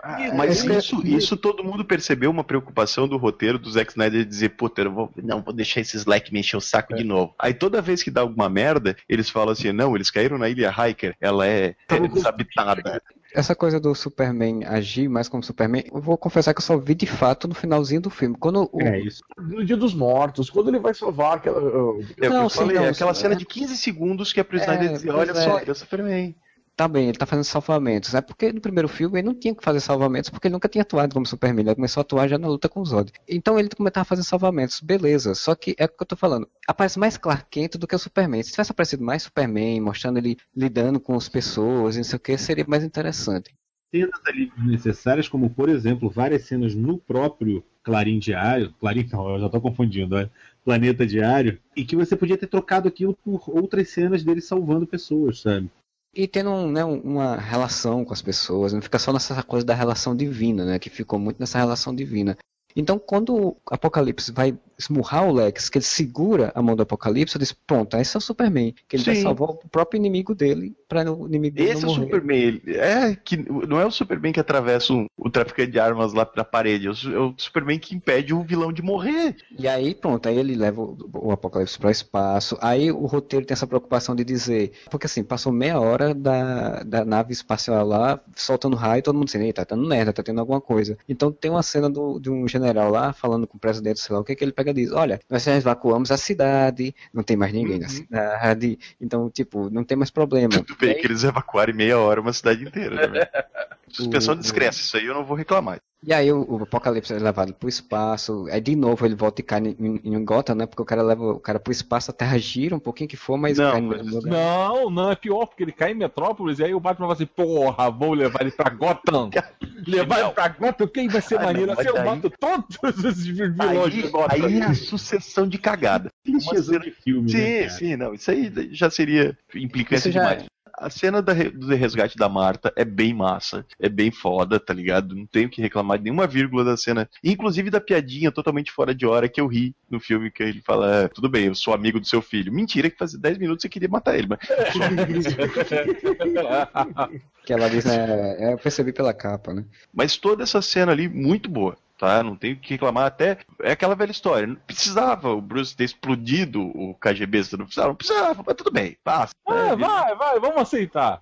É, ele não atirou na testa do cara, ele. Que o cara mesmo que se explodiu. Isso aí, sabe, tipo, passa, é o tipo de coisa que não incomoda. Eu acho que até nessas cenas é onde o Zack Snyder, que é a cena de ação, que o Zack Snyder sabe fazer o negócio bem feito, sabe? Isso. Porque ele é muito visual. E a mesma coisa ali da cena final. Ah, levou pro espaço, caiu de volta em Metrópolis, beleza, foda-se, cara. Todos os filmes do Superman que ele vai pro espaço, ele sempre cai em Petrópolis de novo. Isso é foda, em foda-se. Metrópolis? Em Petrópolis, é. Seria maneiro. Do Injustice, ele joga o cara pro espaço, volta, dá um soco do cara no espaço e ele cai no mesmo lugar que ele saiu anteriormente. mas é o tipo de coisa que, ok, velho, toca ficha. O que eu achei que eu ri no filme foram duas situações que dois personagens fazem uma cagada muito grande. A Lois, né? Acaba tudo. O que, que a Lois faz? Tem essa lança de kryptonita. O que eu vou fazer com essa lança de kryptonita? Hum, tem uma poça d'água ali. Uma poça d'água aqui, vou jogar aqui. Eu também ri muito dessa cena. Como eu sou gênia, a intrépida repórter, né? Enquanto isso, Batman, o maior detetive do mundo, pensa na sua nave. Já sei, vou levar ele pra Gotham. Porra! What? Não, mas daí tem a explicação, né? Não, o porto está vazio, né? O porto está abandonado há muitos anos, bababá, bababá. Aí ela entra na, na, na poça só pra poder cair, desmoronar e ficar presa. E aí tá tranquilo, porque ela, o Superman, Superman salva. Ela tava debaixo d'água dando soco, o Superman conseguiu ouvir isso. Ele não ouviu a porra da mãe dele, mas ele ouviu isso. Mas tudo bem. Vocês estão ligados que uma das ideias lá, uma das versões de roteiro, uma das ideias que saíram, que botaram, é de que quem ia entregar o lança pra ela seria o Aquaman. Cara, Aquaman entrar numa poça. Ia ser muito idiota, cara. Nem o Júlio ia gostar do Aquaman. O Aquaman Moreia lá. Não, Tocado não, lá. propaganda, propaganda da L'Oreal. Nossa, cara, o cabelo dele sedoso d'água, aquela jogada, Muito ridículo. o olho brilhando dentro do navio. ó. Não, Ah, cara, isso eu achei eu, legal. Isso eu que eu eu fiquei esperando ele pegar, piscar, um, soltar um beijinho pra câmera, assim, aí Ah, mas eu- Dá um beijo na ponta do dedo e aponta assim. Pense no Júlio indo à loucura se isso acontecesse. Ah, o Júlio foi. Piscou pra ele. Piscou pra ele. Pela primeira vez o Aquaman piscou pro Júlio, cara. Olha só que emocionante. É nesse momento que finalmente o filme me pescou, sabe? Eu disse, tá, beleza, agora tá foda. Porque o, o Doomsday ali de CGI é meio bosta, sabe? Meio bosta, mas. Ele é muito, ele é muito personagem de videogame e daquele videogame que é mal feito, assim, tipo. Ele foi tirado direto em Justice. Eles pegaram, acho que mesmo. Esses não do Senhor dos Anéis, é um troll aquilo lá, cara. Inclusive no final você, você viu a, a cenas depois, né? Esperou a- a- as legendas depois, né? Esperou os créditos. Chegou numa hora nos créditos, você fica assim, tipo, ah, vamos ver se tem alguma cena e tal. Tem lá um, um dos créditos pra Weta, presa de, de Senhor dos Anéis. Senhor dos Anéis. Fez todo sentido, porque ele é muito um troll. Ah, mas não- eu gostei do fato dele depois ganhar aquela ossada depois. Eu também gostei disso aí. Aí quando apareceu, Ele eu falei, ah, porra, agora sim. entendeu? Ele é um apocalipse Hulk, né? Ele vai absorvendo energia e vai evoluindo. Isso. O Zack Snyder tava lá folheando o Cavaleiro das Trevas, olhando as figuras, aí ele viu, porra, olha só que foda, o Superman toma uma bomba no cu, e daí Beck pega o sol nele, e daí ele volta normal, ele fica esquelético e volta normal. Cara, a cena é até bonita de ver, sabe? Superman lá, tipo, cadavérico, e daí quando bate o sol ele se recupera. Mas daí tu tira toda a grandiosidade do que tem no- nos quadrinhos, né? Que é aquele É que eu ia monólogo. falar. Eu ia falar. O problema é que essa cena perdida num monte de outra pirotecnia perde muito a força, cara. muitas cenas perdem a força, porque como ele engendrou muita coisa num filme só, você não consegue dar grandiosidade pra praticamente nada. Então a cena do Batman acendendo o, o bate-sinal no céu, ela se perde no meio de um monte de cenas Sim. aleatórias. A cena do, do Superman, tipo, recuperando ao, ao- ao sol, que, cara, nos quadrinhos é um troço muito foda, se perde numa cena de dois, três segundos, porque ele tem que ser rápido. Queima muito a, a cartucho. morte dele, a morte dele, você não fica, você não sente. Ele morre, tá, porra, tá bom, valeu. Não Morreu, importava morreu antes dele não. do que eu, né? Eu, eu sou de outro mundo, velho. A sessão que eu tava foi numa realidade alternativa. Não é possível. Velho, na boa. Cara, quando a Mulher Maravilha surge, é muito foda, que ela salva o Bruce lá. Tudo bem que a gente já tinha visto no, visto no trailer, mas ok, foda. E, tipo, quando ela entra na porrada com o Apocalipse, eu achei muito foda. O Batman correndo que nem um desesperado sem ter o que fazer, achei muito foda, porque é isso que o Batman faria numa batalha contra o Apocalipse. Por sinal, o da Mulher Maravilha eu achei muito legal que ela já chega com presença, né? Porque os caras fazem, olha, esse monstro é de outro mundo. Aí o Superman faz, ele é do meu mundo. Aí ela pega e faz, ah, eu já detonei monstros de outros mundos também há muito tempo.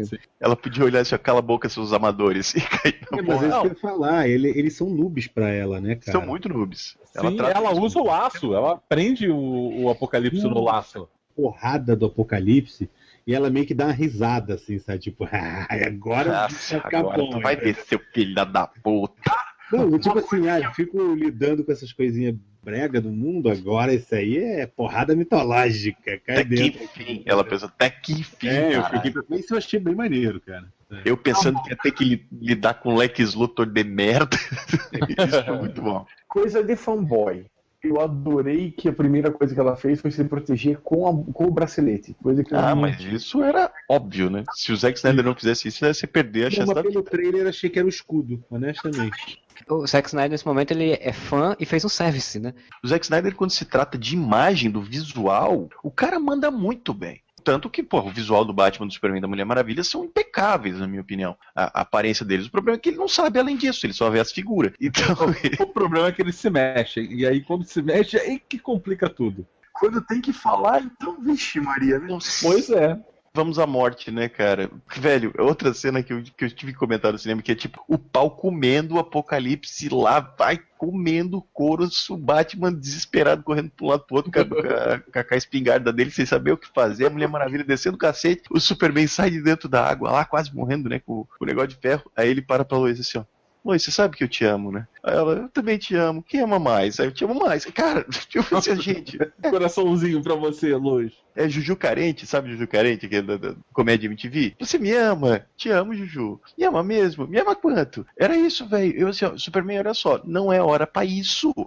Dá ajuda. Aí, velho, é aquela velha história que eu acho que é, é o grande problema, maior de todos, do Zack Snyder. Quer que uma coisa aconteça, então ele cria uma situação irredutível para aquilo que aconteça. Vimos em Man of Steel, né? Aquela cena tipo For Dummies, que é uma família, o Zod atirando com os olhos, né? Com a visão de laser, o Superman segurando ele pelo pescoço, e o Zack Snyder só falta ele sentar, aparecer na tela e dizer assim: pessoas, vocês estão percebendo que aquela família irá morrer se o Superman não quebrar o pescoço do Zod agora, então ele quebrará o pescoço. Ele cria uma situação, tipo, totalmente desnecessária, totalmente, sabe, didática, assim, olha só como ele precisa fazer isso. E novamente ele faz isso. Porque o Superman, com aquela lança, podia ter jogado a lança no Apocalipse. Ele podia ter não, entregado a lança pra, pra Mulher Maravilha fazer isso. Não, o que, que ele faz? Você vê ele voando e pá. A hora que ele enfiou a lança no cu do Apocalipse, imediatamente eu pensei, é nesse momento que o Zack Snyder vai nos mostrar. Olha só como o Superman vai morrer neste momento. E é exatamente isso, né, cara? Enfia o, o espeto, né, no, no É, a Superman. maneta. A É, maneta, a maneta dele no Superman.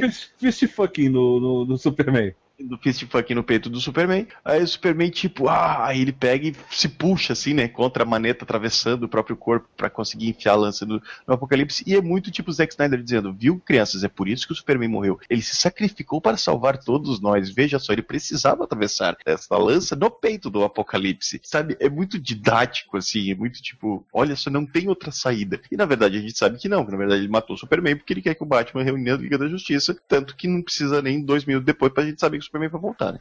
Momento confissão. Eu chorei. Quem tá surpreso? Não, Levanta a Eu mão. não, eu não chorei. Não, não tô surpreso também, não chorei. É porque foi tão óbvio pra mim que, tipo, quando aconteceu, eu disse, ó, tá aí o Zack Snyder, o que você queria. Ah, mas né? assim, mas eu, eu posso falar, eu posso falar uma coisa. Eu queria ter visto na mesma sessão do Modesto, que a sessão dele foi maneira, as pessoas estavam emocionadas, as pessoas aplaudiram, as pessoas Não, o cara do meu choraram. lado chorava, velho. O cara do lado chorava também, cara. Não, eu também, mas eu chorava de ódio. É aí que tá, cara. Assim, o público que não é fã de quadrinhos, essa coisa toda, ele, o Superman é um símbolo apesar de, todo, de tudo, né? Assim, eles ainda veem o Superman como aquele herói. Então, quando o Superman morre, é, ah, porra, o Superman morreu no cinema. Nunca tinha visto o Superman morrer de fato desse jeito no cinema. O problema, assim, a cena ela não tem um peso que deveria ter, né? A gente tem um quadrinho inteiro, não sei quantas páginas, só pra uma briga deles dois, só pra poder ele morrer. E a cena aí é resolvida em 10 minutos, né? Muito rápido, tudo. Não consegui ter peso pra mim. Tanto que eu achei meio estranho, assim, quando você começa a ver a reverberação do público chorando, né? As pessoas chorando em Metrópolis e fazendo um. Um funeral em, em câmera lenta, cheio de slow É, motion, óbvio, né? Cara, as balas caindo em câmera lenta é de uma desnecessariedade, né? Muito, muito. Câmera lenta mais desnecessária do que o Bruce Wayne andando na grama com câmera lenta, não tem, não. Não, nada. Porque, cara, eu não sei, eu, eu não sei, eu não entendo Zack Snyder. Mas é exatamente isso, Marcelo. Cenas que eram pra ter muito impacto, né? O Batman lá que eu citei, o Superman voltando à vida no, espaço, obviamente a morte do Superman, elas se perdem porque é tudo feito de uma forma tão à Over moda caralha. Perde, ok, tá. É isso? É, essa foi a morte do Superman? Porra, ok. Aí as pessoas, porra, o Superman morreu, tal, tal. Eu entendo. Só que você não tem peso narrativo naquilo. Você tem só, sabe, tipo, mais uma cena no meio de um monte. Outra coisa que Zack Snyder montou, montou um colchão para que ele não vai conseguir deitar no próximo filme. Capa do, do Planeta Diário, Superman está morto, notinha numa página lá, Clark Kent morre em desastre, não sei o quê. Perfeito. Nós vimos, né, depois do funeral, verdadeiro funeral, né, porque, como diz o Bruce Wayne, gostei daquela fala, que o Bruce Wayne fala, nossa, eles fazendo aquele circo todo para um caixão vazio, e o verdadeiro funeral tá acontecendo em Smallville, e ele fala, né, nossa, eu falhei com ele. Falhou, seu idiota, você conheceu ele por meia hora, e, Queria matar ele nos últimos matar ele, 29 minutos. e beleza, a cena seguinte já é, né, as pedrinhas levantando no caixão. Eu pergunto pra vocês, e pra quem gostou do filme e tudo, como é que o Zack Snyder vai explicar isso de uma forma não idiota, então é importante que seja de uma forma não idiota, e nem de uma forma que a gente tenha que explicar na nossa cabeça, como foi boa parte desse filme que a gente debateu até agora, que o Clark Kent tá vivo. Porque o Superman é fácil. Dentro dos quadrinhos, cara. É, ele tava preso embaixo de Metrópolis Tava 3. soterrado. Malhando. Se a polícia de Gotham ficou três meses enterrada e saiu de lá. Cara, mas é, é que eu tenho a impressão não vai existir mais Clark Kent no cinema, acho que vai ser Ah, só, daí- só aí- Superman. Se for seguir essa lógica de que Darkseid vai vir, que ele possa querer dominar o Superman como o tal sonho dá, e eu acho difícil vai ter filme de Superman, acho que vai ter outro filme do Batman, mas não vai ter filme mais de Superman. É, Vai ter um filme do Aquaman, mas não vai ter outro filme do Superman. Aí é porque realmente, né, tchau Warner, né? é, eu É, acho que propaganda da L'Oreal. É, eu acho que aí, aí eu acho que não vai ter mais Clark Kent, porque no filme da Liga da Justiça não vai mexer com isso. Provavelmente vai aparecer a Lois, mas aí tipo vai ser a Lois pro, com o Superman, não com o Clark Kent, e aí eu acho que não vai ter mais. Até porque nos próprios quadrinhos já não estão mais usando Clark, o nome Clark, né? Ele já não é Já mais. trouxeram de novo agora o Rebirth, meu amigo. Uma pergunta. Vocês acham que eles impediram aquele futuro alternativo de acontecer ao salvar a Lois? Ou Mas aquilo salvar de ainda vai acontecer? Mas salvar de que quê? eles salvaram a Não, porque tem muita gente que veio. eu- Eu não achei. A maneira que eu vi foi o seguinte: o Flash voltou no tempo pra avisar ele que ia dar merda, avisar o Bruce que ia dar merda.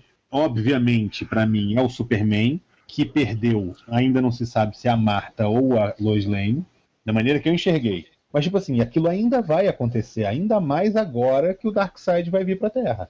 Mas teve gente que saiu do cinema dizendo assim: não, como eles salvaram a Lois, aquele passado, aquele futuro deixou de existir. Não, eles não salvaram a luz. Não, eu digo quando ele salva a Lois de Badago. No sonho, ele disse diretamente pro Batman: Você me tirou ela. Você não salvou ela e você me tirou ela. Então, tipo, é como se o Batman não tivesse feito algo, ou tivesse feito algo e tivesse ca- ocasionado a morte da Lois. E por isso, eu não lembro, ele fala Lois no, na- no sonho? Fala, ou... Lois. É, Ele Fala fala, Lois, Lois? o- Não, ele o fala, era, é ele era o Lois. meu mundo, é o que ele, ele fala, não é?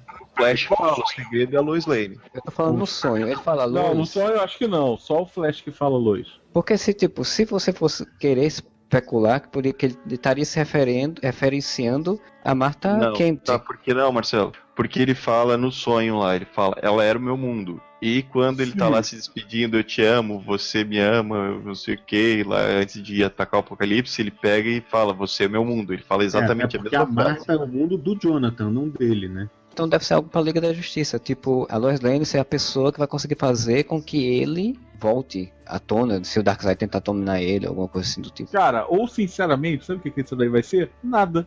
Você colocando o Flash voltando, isso não é fanservice. É o garçom que vem te servir uma carne e derruba logo o negócio cheio de sangue. Exatamente. Essa possibilidade que o Marcelo levantou, eu acho bem provável. Também, conhecendo o Zack Snyder, eu não duvido que alguém questione isso. Daí sai o filme da Liga da Justiça e não tem essa porra, tem nada a ver, e daí alguém pergunta pro Zack Snyder no dia seguinte, porque tal qual neste filme, depois de Liga da Justiça, ele vai ter que ficar dando explicação no dia seguinte. Já estou prevendo isso. Ele vai dizer: não, gente, mas olha só. Era exatamente lá eles salvaram a Lois de se afogar. Eu não duvido, tipo, porque o Zack Snyder ele é tão raso que é capaz de ser isso, sabe? Ele, ele tem muito isso, ele quer enfiar alguma coisa na história, aí ele inventa uma desculpa pra ter Não, aquilo na mas história. você não usa o Flash voltando no tempo de forma leviana, entendeu? O Zack Snyder usa. É, é, é isso que eu tô falando. Se ele usar, é quero, Eu não acho- quero matar o Zack Snyder, mas se tiver um catarse, eu tô colaborando, entendeu? Mas eu concordo com o Fiorito, eu acho que essa cena não tá ali levianamente, porque não é uma coisa só do Zack Snyder, é da pro- do projeto em geral. Até porque dos- no final a. Mulher Maravilha fala pra ele. Ela fala assim que esses caras que ele fala, nós temos que achá-los, né? Ela fala quem disse que eles vão lutar do nosso lado. Fala, ah, um- eu tenho um pressentimento. Find us. nos encontre, né? Você tem, você tem que temê-lo, você tem que enfrentá-lo, é, nos encontre, a Lois Lane é, o- é a chave, e eu vou ter cedo demais, ou eu vou ter tarde demais, eu não sei o que lá, enfim. Ele, eu vou te ele falar dá que eu essa, pulei na cadeira nessa hora dessa cena. Me amarrei pra caralho. Não, achei maneiro, não vou dizer que não foi, achei maneiro. É aquela história, a cena é muito legal, mas tipo, no contexto tu diz, tá, velho, mas. Ah, por que, que tu faz assim, mal feito, filha da puta? Por que você faz isso, né? né? Por que vocês não chamaram um diretor bom pra fazer isso, meu Deus? Cara, o que tá me deprimindo não é nem isso. O que tá me deprimindo é isso outra coisa que o Marcelo falou: que se você tirar o Clark Kent do Super-Homem, É o que sabe, eu acho. acabou a essência do Super-Homem. O, o lance do Super-Homem sempre foi o cara com poderes de um deus, mas o mais humano de todos da Liga da Justiça. Você tira o humano, o que você vai fazer com o Super-Homem, cara? E o meu medo é que o Marcelo tem muita chance de estar certo, porque o Zack Snyder não se importa com o lado humano do Superman. Ele só vê o alien porradeiro que pode a Mas ele sempre fez isso, porque se você for olhar o Man of Steel, ele tem umas frases que me dão calafrios no Man of Steel. Ele nasceu na Terra, vamos colocar assim, tá? Nasceu porque desde que ele se lembra, ele tá com a Marta e Sim. com o Jonathan, certo? Sim. E aí ele, esse, ele foi criado aqui como um garoto, indo pra escola, tudo mais. E aí várias vezes no Man of Steel ele fala assim, não, não, eu estou aqui para ajudar vocês. Vocês quem, cara pálida? Você se acha humano também, cara. É, Sim, o, sim. o- o Superman do Man of Steel, ele é meio que alheio ao resto da humanidade, assim, né? Ele, tem esse meio, ele meio que junta as duas coisas. Tipo, o Superman dele é meio que o Clark Kent já, assim. Ele não é, não é muito desassociado. Quando eu vi Man of Steel, aquela cena em que eu achei uma bosta o fato dele destruir a nave no meio de Metrópolis, né? Porque o Superman derruba aquela nave no meio de Metrópolis. Não é o Zod, tá? Quando ele destrói a nave, eu entendi como, ok, isso é o Superman se desligando dos vínculos kryptonianos dele dizendo, eu sou terráqueo, eu sou da Terra. E, velho, dá a impressão que o Zack Snyder não quer isso, sabe? Tipo, ele quer mostrar, não, o Superman não é terráqueo, ele é um alienígena e ele pode se tornar uma ameaça a qualquer momento. Inclusive, ele, ele querer desvincular o, o Superman do Clark, matando o Clark, não trazendo o Clark de volta numa continuação, eu não duvido que isso venha da mente idiota do, do Zack Snyder, entendeu? Mas, cara, o final do Man of Steel, ele vai por esse caminho que você falou. É, Ele começa com o Clark andando de bicicleta no meio de Metrópolis, meio que se sentindo feliz, estar no meio das pessoas Sim. ali em Metrópolis e trabalhar. Ele termina com o Superman, com o Clark Kent sorrindo. Então, tipo, é quando ainda não existia é, Batman vs Superman, quando ainda não existia Liga da Justiça, quando você ainda tem a ilusão de que ia ter um, um Man of Steel 2, onde ia explorar o Clark Não. Kent e a relação dele com o planeta do diário, E né? aí vai entrar uma crítica minha ao filme. Era pra ter. O problema desse filme é que esse filme ele é, ao mesmo tempo, Man of Steel 2, teaser trailer da Liga da Justiça, rebutalho daquela gravação ainda do Kevin Smith que ele falava do cara lá do maluco lá do produtor que queria uma aranha gigante. Aquele roteiro que eles estavam fazendo era a morte do Superman. Ou seja, isso é um projeto que vem lá de trás. E o Snyder acabou confiando no meio da história aí. Cavaleiro das Trevas, Crise nas Infinitas Terras, entendeu? Injustice. lendas, porque ele quer desacreditar o super-homem e tal, aquilo é totalmente lendas. Pois é, então eu, acho que assim, o problema desse filme é que ele é muitos filmes e não é nenhum. Eu até comentei isso numa crítica que eu fiz lá no Facebook, que eu botei no meu Facebook, dizendo o seguinte: você pode olhar o filme, ele não é do Super-Homem e ele não é do Batman. Foi de gibi de evento, assim, sabe? Tipo Crise nas Infinitas Terras ou, ou Lendas, que não é gibi de um personagem só.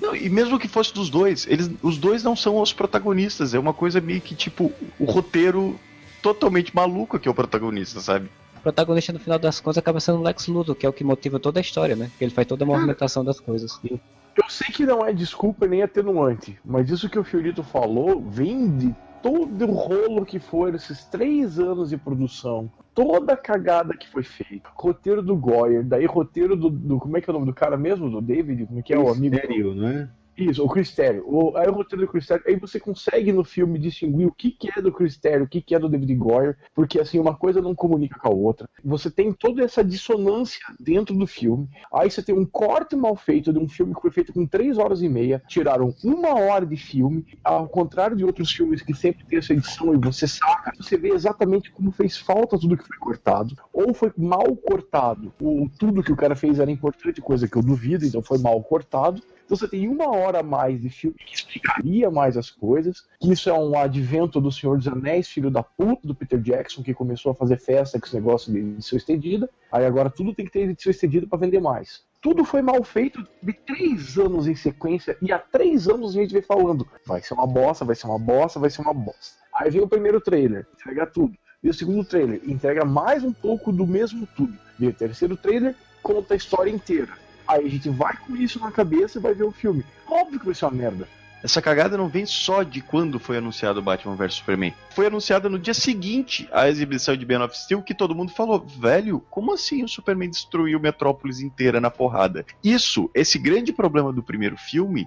Criou todo o problema do segundo filme. Você tinha que ter uma continuação, mas daí você tinha que justificar para as pessoas a destruição de Metrópolis. Você não podia fazer de conta que nada aconteceu. Nunca Foi, foi foi. planejado isso. Tipo, pro Zack Snyder era só ok, morreu gente, foda-se. Ele nem se ligou que morreu gente, porque tem, um, tem uma cena do Kevin Smith entrevistando ele logo depois de Man of Steel, que o Kevin Smith fala, cara, mas assim, quantas pessoas morreram em Metrópolis? Ele, ah, não sei, rindo, mas 5 mil, né? Vamos saber, como é que a gente vai saber? É um filme. Que pariu.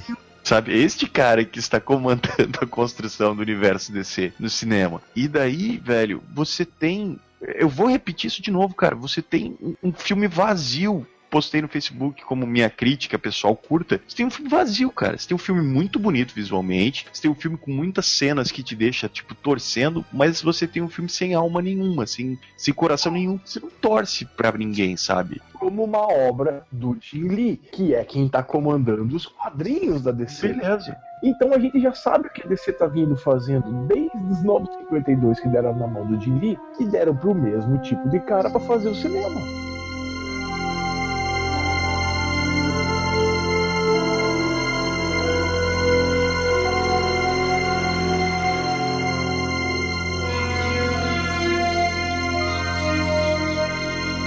Eu Pode saí do filme empolgado pra caralho. Depois a ficha foi caindo. Mas quando eu saí do cinema, eu falei, porra, foda, entendeu? sonho infantil de qualquer leitor, né? Você vê os Sim. caras porrando, você vê a Trindade, você vê o Apocalipse, você vê o Batman fortão e, e porrando os caras. Então, tipo, você fica animado porque é um sonho. Por isso que tem muita gente que tá adorando o filme, quando sai principalmente. Porque é isso, é tipo, é um sonho fantástico de, de um leitor de quadrinhos ver aquilo. E eu não uma acho ruim. similar à que a gente teve quando a gente saiu depois de Vingadores, cara. Tipo, porra, melhor filme do mundo. Depois cai a tua ficha, tu vê que ele não é o melhor filme do mundo. Só que ele é um É o filme. segundo melhor filme do mundo. Exatamente. Você pegar aquele X-Men 1 que o Jim Lee fez. A equipe azul e a equipe dourada contra o Magneto. É lindo, é um desfile, mas a história é um lixo. E daí você vê, esse filme, pra mim, ele é isso, sabe? E isso me deixou triste. Cara, você tá falando dos meus três personagens favoritos. Todo mundo brinca que eu sou Marvete e tal. Cara, meus três personagens favoritos sempre foram Batman, Superman e Mulher Maravilha. E eu aprendi a ler com eles. Vai ter gente falando, ah, não, mas tu queria ver as historinhas dos anos 80, tu queria ver Super Amigos. Não, cara, mas eu queria ver, tipo, Superman, que é, sabe, o cara que simboliza a esperança, a Mulher Maravilha que simboliza a justiça e o Batman que simboliza a, a- a vingança, mas não a vingança, a justiça também, não sei dizer, sabe, a Mulher Maravilha que simboliza a paz e o Batman que simboliza a justiça. E você tem três personagens que me pareceram, É. mais que o Batman seja divertido, sabe, a Mulher Maravilha seja bem, ah, porque a Mulher Maravilha nem dá pra dizer porque ela apareceu muito pouco, mas você vê simplesmente dois personagens que parecem muito vazios, muito aleatórios, que se fosse tipo o Apollo e o Meia-Noite, velho, a única diferença é que eles iam se pegar no final do filme e não se não brigar, cara. Do you fuck you will. Era pra fuder o cara no final.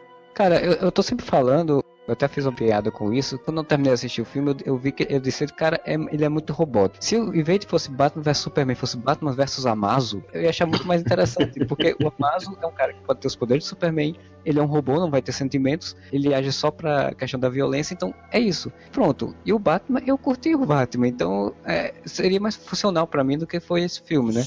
Eu gosto do Batman, só que, cara, tem aquelas Snyderice que tu diz, tá velho, Snyder, menos, cara. Porra, sério, um ferro quente pra queimar bandido, cara? Tipo, Snyder, menos, cara. Sim, qual, qual o sentido não disso, né? precisa ser. Não, e- Sabe? e- ainda falam, falam no filme que aquela, aquela marca é sentença de morte na prisão, porque todo mundo Sim. acha, como ele tá sendo marcado, provavelmente o Batman vai atrás deles e pra pegar informação e o cara vai ser um X9. Não, e assim, e, e um comentário sobre aquela, sobre o final do filme, que ele tá com aquela, com aquele ferro de- brasa que, que marca as pessoas, que ele dá um soco na parede e ele marca a parede do lado do Luthor, né? Sim.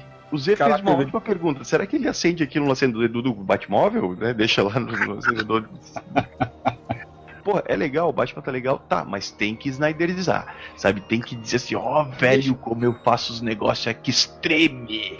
À medida que eu assisti no filme, como eu falei, né, que o início do filme, você vai mostrando o Batman, a construção dele, vai mostrando a relação dele com o Alfred, vai mostrando a casa detonada, Sensacional essa parte. vai mostrando é, como é que ele é questão com a, com a empresa Zuene, que ele tem um, um Robert que já morreu e tal. Aí eu comecei a pensar, porra, seria tão foda se não mostrasse o lado do Superman, mostrasse só o lado do Batman, e o Superman que a gente visse fosse o Superman na visão do Batman. E aí Sim. você ia justificar e você não precisava ficar mostrando o Superman. Mas aí, como a gente já falou, como eles tinham que fazer uma continuação de Man of Steel, então tinha que mostrar um pouco o lado do Superman. E aí foi diminuindo. Como eles tinham que fazer a morte do Superman, como eles tinham que fazer cinco, seis filmes de um filme só. Acho que tem alguns problemas também que pontuam essa. Além do próprio Zack Snyder, né? Que tem que Zack Snyderizar tudo. Outros pontos que a gente tem que pensar. A Warner provavelmente pressionou pra caralho pra, pra que a DC alcançasse a Marvel. E aí vamos fazer essa, essa dicotomia que eu não queria fazer até agora. Cara, a gente tem que reunir a liga agora. Então.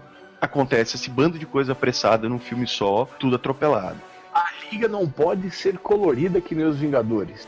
Temos que fazer um tom sombrio, temos que fazer um tom dark. Ah, beleza, uma decisão de roteiro. Ah, O universo de vocês vai ser menos piadinha e mais, né, mais sério. Mas daí você tem que pesar a mão em tudo. E daí não fica dark, não fica tipo sombrio. Fica caricato quase, cara. Tipo, pra mim aquele Batman com ferro quente queimando bandido ficou tipo, olha só que coisa, que extreme do caralho, olha só como nós somos foda, sabe? Ficou o Hermes Renato quase. Assim, Cara, eu ia falar isso agora, velho. Eu ia falar agora da Hermes Renato. Você falou igual Maluf agora. é com a extreme. E daí você também peca por isso, porque daí você, ao invés de se preocupar com a história, você se preocupa, não, deixa mais dark, deixa mais pesado, deixa mais sombrio. Velho, foda-se o dark, sombrio, pesado. Conta uma história boa. Tenta ser fiel aos personagens. Você não precisa fazer o Superman tirando gatinhos da árvore, mas tenta não fazer eles migalhando pessoas. Mas rapaz, mas já, já saiu notícia falando que o Aquaman vai ser divertido e, e com monstros? Era a mesma coisa de, dessa sequência, cara, e não foi. Quando Eu- falaram você- que o primeiro Super-Homem Man of Steel era, era Dark, falou, não, o próximo vai ser mais light, e tá aí, é pior ainda. Né? O Superman vai ser. Agora vai ser o Superman de verdade, tá aí. Enquanto o Moura tava falando sobre a descrição de como que foi o Batman e tal, eu só consegui pensar no All-Star Batman, cara. Goddamn Batman. Ah, exato, cara. Putz, Aquela bela splash page de oito páginas com o Batcaverna e o Robin comendo rato. Temos que chocar. Não, velho, tu não precisa chocar pra fazer um filme bom do Batman. Tu não precisa chocar pra fazer um filme bom do Superman. Você tem que fazer um filme bom. E não ficar pesando a mão e dizendo: olha só, o Superman atravessa a pessoa na parede, o Batman queima a pessoa com os ferros quentes. É, mas assim, a primeira coisa que fizeram foi entregar tudo pro Snyder. Já tá errado. É. Se espera que saia, não tem como sair. Eu vou dormir deprimido depois dessa gravação. Muito obrigado. É, eu, eu sustento assim, eu acho assim, algumas coisas são deal breakers, assim? Tipo, você olha e fala, "Ah, ok, isso fudeu o filme pra mim. O filme, pra mim, apesar de ter um monte de coisa que eu não concordo, que eu não gosto, que eu preferia não ver, que eu achei que ficou mal feito, ele não tem nenhum deal breaker ainda pra mim. Se o Flash voltasse no tempo e viesse me dizer, olha só, o filme vai ter o Batman matando e o- toda hora o super-homem ativa a visão de calor pra ficar sinistrão, é nesse filme? Eu já ia dizer. O Caio Oliveira do Cantinho do Caio, ele fez uma tira com isso. Ele botou o, o Flash voltando dizendo: É o Snyder, é ele mesmo, tema ele, você tem que temê-lo. Eu cheguei tarde, ai, tarde demais, oh meu Deus, fuck you. Se o Flash voltasse a me avisar isso, eu teria dito, nossa, vai ser uma merda. Sim, velho, eu, eu- gostei. eu não tem como. Não é que eu gostei, eu vejo todos esses defeitos que a gente falou. Mas no geral, sei lá, talvez se eu vir uma segunda vez, eu acho pior. Não é o filme que eu queria, mas talvez seja o filme que nós precisamos. Nossa! que conformista! Não é o filme que eu queria, mas foda-se, vem logo o filme da Liga, que é o que importa. É, mais ou menos, cara, talvez seja isso. Mas é o filme que a Warner merece, porque não. Eu gostaria de repetir novamente uma coisa que eu já tenho dito com a frequência. A Warner deu um pé na bunda em dois diretores chamados Joss Whedon e George Miller, né? Pra fazer as suas versões do universo desse foda, né? E preferiram o Zack Snyder. Então, Não, é que ele já tinha dado dois Pernambucos, não quiseram dar um terceiro, que dá azar. Não, mas olha só, vocês lembram que a Marvel deu um pé na bunda da diretora da Mulher Maravilha. Eu quero ver se o filme da Mulher Maravilha foi melhor que os do Thor, daí tem a contraparte. Cara, mas melhor do Thor, cara, sei lá, Hora da Aventura é melhor que Thor, então fica difícil. Caralho, galera, vocês também são bem humorados pra caralho. Cara, Pô, mas, isso o, que eu gosto do mundo sombrio do Thor, mas tudo bem. mas o filme da Mulher Maravilha, e aí a gente já tá meio que falando do futuro, o filme da Mulher Maravilha, ele é mais Capitão América do que Thor, na verdade, assim. Porque Sim. ele vai se passar da Primeira Guerra Mundial. Mas vai ter bastante coisa do, do Ilha Paraíso, não. Já tá, até a primeira imagem é vai ter o torneio dele Não, Paraíso. assim, É, A Mulher Maravilha fala, 100 anos atrás eu me desliguei do mundo do- desse mundo. O plot do filme da Mulher Maravilha é que ela vai atrás da, de uma espada que Ares está querendo utilizar, é, dominar o mundo através da guerra, né? Que a guerra está sendo feita para isso. Que é um plot também que eu já vi até no desenho da Liga tem uma- da Justiça, tem uma- um plot meio parecido também. E nesse meio dessa coisa, vai, ela vai encontrar o Steve Trevor e vai ter essa coisa da, Ilha- da Ilha Paraíso. Ninguém ainda sabe muito bem se a Ilha Paraíso vai aparecer no início, ela vai sair da ilha, ou, se, ou vai ter mais participação das Amazonas ao longo da história. Mas eu acho que ele vai ser muito calcado na coisa, ela na guerra, no meio das pessoas e com os monstros mitológicos aparecendo, né? Ninguém sabe ainda muito bem o caminhamento da história. Mas me parece que vai ser um pouco mais aventuresco, né? Digamos assim. Como era o Capitão América, assim, um pouco mais aventuresco. Espero eu que seja, espero que eu que seja um pouco menos denso, digamos assim, né? Um pouco mais As divertido. cenas daquele mini. Não é um trailer aquilo, né? Mas teaser. ali É um é teaser. tudo também meio dark, meio escuro, Não, meio a película é, né? A questão é, quem vai dirigir essa porra? Vai ser o Snyder? Não. Não. Vai ser bom. Vai ser o diretor, sei lá, de Avenida Brasil? Pronto, vai ser bom. Vai ser ótimo.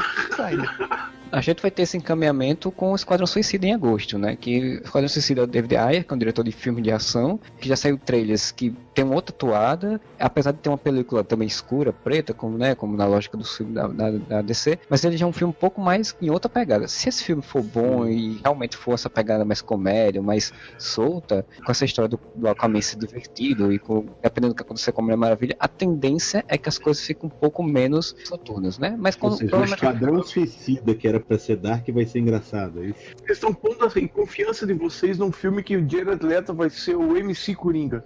Eu vou falar a mesma coisa que eu falei quando falaram do, do Affleck. Ele vai ser um bom Coringa. Também não é o acho. Coringa que a gente conhece, não é o Coringa que a gente gostaria de ter, mas ele vai ser um bom Mas é o Coringa que a gente merece. Vocês É viram nem o o Affleck, boato, cara. o rumor do, de quem é o Coringa, não? Ah, O Jason Todd. Todd? É. Não, acho que não. Cara, se for eu vou ficar tão puto, velho.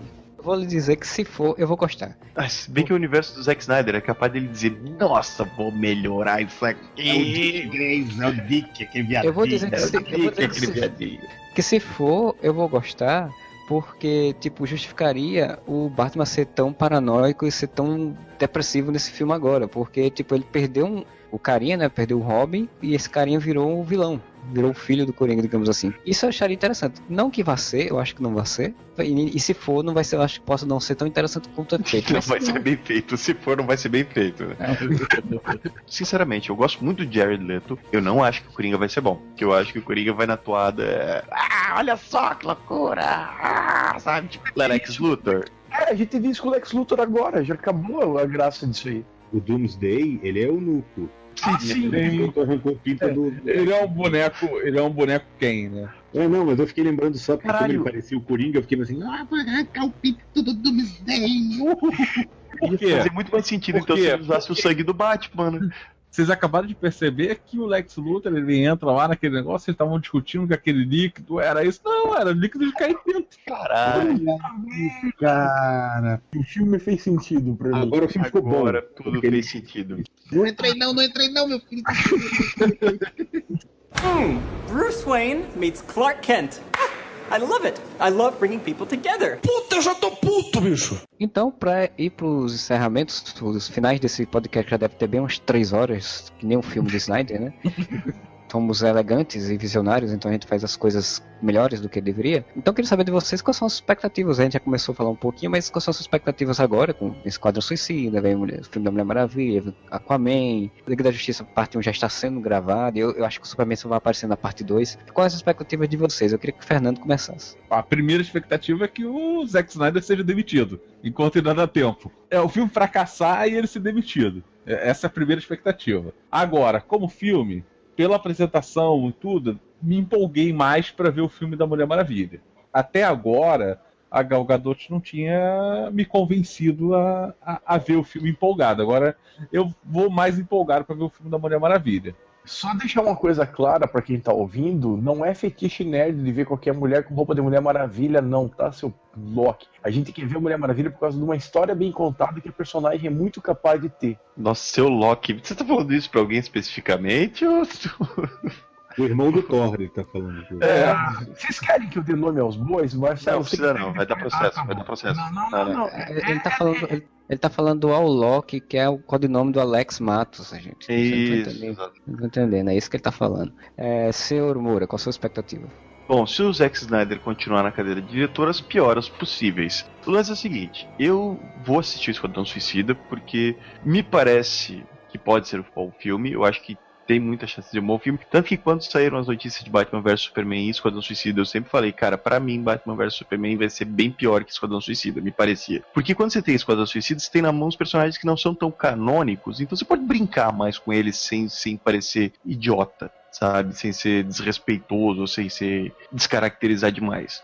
E eles são vilões, você pode fazer tudo o que eles fizeram com o Batman e com o Superman nesse filme, porque agora eles são vilões. Zack. Snyder, seu filho da puta. Eles têm que ser vilões muito foda porque pra aguentar o que o Batman bate nesse filme e tá inteiro. Eu acho que o da Mulher Maravilha pode ser muito bacana, só que eu juro pra vocês, vendo a forma que o Zack Snyder conduziu esse início de universo DC, ele não me anima. sabe? Ele não me anima de ir pra frente. E isso me dói falar, porque, cara, são os meus personagens favoritos, cara. Tipo, eu sempre sonhei ver Liga de- da Justiça no cinema, mas ficar nesse lance de Superman Evil, todo mundo, sabe, pra baixo, e aquele lance de tipo, se, o, se a, a profecia do Marcelo se, se concretizar e não existir mais Clark Kent, existir só Superman, aí, velho, aí esquece, eu não assisto mais nenhum filme da Warner, da Warner não, né, da Warner sim, mas da DC no cinema, porque pra mim vai ser rasgar no meio toda a mitologia do universo DC. Então, tô bem reticente em relação a esse universo DC. Ele não me fascina do jeito que eu acho que deveria me fascinar, ele não me empolga do jeito que ele deveria me empolgar, porque o início dele me pareceu muito errado. E quando eu falo o início dele, eu já estou falando de Man of Steel há três anos atrás. Modeste, sua expressão. Pra salvar um pouco o ânimo do Moura, eu vou lembrar de um filme que ninguém tem falado nada, que a Warner já deu sinal verde, que está sendo produzido e que pode ser a tábua de salvação de todo esse universo DC, mesmo porque já foi falado que esse filme vai ser meio que a parte de tudo isso da Liga da Justiça, que é o Shazam. Eles têm a chance de fazer certo o que fizeram errado com o Superman. De incluir também na, a mitologia dos deuses gregos, aquela coisa do, de todo aquela, o mundo mágico que o Capitão Marvel pro- propiciona. O lance do Billy Baxton ser uma criança e a criança ver o mundo dos super-heróis de uma outra forma e não essa coisa dark, extreme do, do Zack Snyder, você colocando na mão do bom diretor, você consegue fazer com o, o, o ponto de vista muito mais leve, muito mais positivo, quase num filme da Marvel, de tão colorido que pode ser, o universo DC. Você pode ainda ter esse resgate, esse gatilho para trazer o universo DC que a gente quer de volta com o Capitão Marvel. Fora o mais importante, né, Modeste? Eu não ia falar nisso, mas já que você falou, né? É, que é Do- colocar o The Rock no filme, né? Dwayne The Rock Johnson, ele pode fazer até o Gari que vai lá limpar a rua, vou estar assistindo, não tem problema. Tempo atrás eles tinham falado que o problema do, do filme do Capitão Marvel é que eles não sabiam como colocar no universo da, da Snyder, né? Então se eles fizerem realmente a parte, será a melhor coisa possível. O que você pode fazer é uma forma que todo mundo quer. É o Harry Potter, né, deles que eles podiam usar. É uma chance de- também nesse aspecto, mas eu acho que muito mais do que o Harry Potter e coisa de magia é você fazer um universo da DC do ponto de vista de uma criança. Então você pode fazer uma coisa muito mais positiva do que a gente tem visto até agora nesses dois filmes. Se eles fizerem isso, e provavelmente se eles fizerem isso para uma fase 2, poderia ser o Homem-Aranha do, do universo DC, que era tipo já vindo aquela visão mais clara e mais heróica, né, em, si, não tão sombria. Mas queria agora eh, o seu Márcio Fiorito, já queria agradecer a sua presença novamente aqui, como sempre, já da casa praticamente. Você dê suas impressões e já faça o seu jabá aí se tiver. Eu que agradeço, tô sempre aí, gosto sempre de vir gravar. Tava sentindo falta já de gravar, falei até pro Modeste isso. Tempo já, tava sentindo saudade. O sofá daqui do Areva é bom de dormir. O Fiorito mija de porta aberta, abre. Peido alto já, é foda, cara. Eu queria agradecer bastante. Eu acho o seguinte, cara, eu não tô pilhado pra ver o filme da Mulher Maravilha. Não tem nada a ver com a Gal Gadot, não tem nada a ver com o que a gente viu nesse filme, porque esse filme eu gostei dela nesse filme. Eu achei que as imagens, elas não me pegaram ainda, mas tudo bem, a gente tá falando de videoclipe do videoclipe só pra pilhar a galera. Mas o que eu vi me pareceu sombrio. E como eu falei, eu acho que vai terminar mal, porque ela fala que ela se, ela se desapontou com a humanidade. A cena mesmo dela na guerra é meio, é meio estranha, ela tá com a cara enfesada, assim, sabe? Não sei, eu, eu não tô. Eu, eu despilhei um pouco do filme da Mulher Maravilha. Eu acho que o Esquadrão Suicida vai ser bom pra caralho. Eu tô na maior pilha pra ver Esquadrão Suicida. Eu acho que esse vai ser o filme surpresa, esse vai ser o filme que vai fazer sucesso. Não tô comparando, nem inclusive em termos de, de temática, mas vai ser o, o Guardiões da Galáxia no sentido de ser a surpresa, sacou? De que ninguém esperava e vai. Filme vai ser muito maneiro. Eu acho que os outros filmes são muito incógnita ainda, sabe? Eu adoraria ver um filme do Flash. Eu gosto do Ezra Miller, Ezra Miller apesar dele ter essa cara de maconheiro, eu achei que eles fossem dar uma mudada no visual, ele continua com cara de maconheiro. Mas é, é cedo pra dizer, cara. É, sabe, um desses filmes tropeçar num preju foda, a Warner né, desistiu. Roy de a corda. Pode roer a corda. Eu não duvido se a, se a Warner mudar alguma coisa, apesar de toda a bilheteria que foi feita. A notícia mais recente que a gente tem é de que foi a maior queda de todos os Sim. tempos, entendeu? Então, não sei. Esperaria o desenrolar para dar uma opinião mais abalizada. No geral, eu tô doido pra ver o Esquadrão Suicida. Eu espero que Mulher Maravilha me surpreenda. E o seguinte é o que? Aquaman? Cara, ia ser maneiro se eles fizessem, sabe o quê? Eles não falaram que vai ser mais divertido, podia ser Aquaman e seus amigos aqui, que tinha no Cartoon Network. Um dia ele- eu quero ver ele montado num cavalo marinho com dois guris de volta, entendeu? Sabe? Exatamente. E fazendo bu, bu, bu, bu, bu, bu, bu. Mas enfim, é isso. Queria agradecer pra caramba o convite.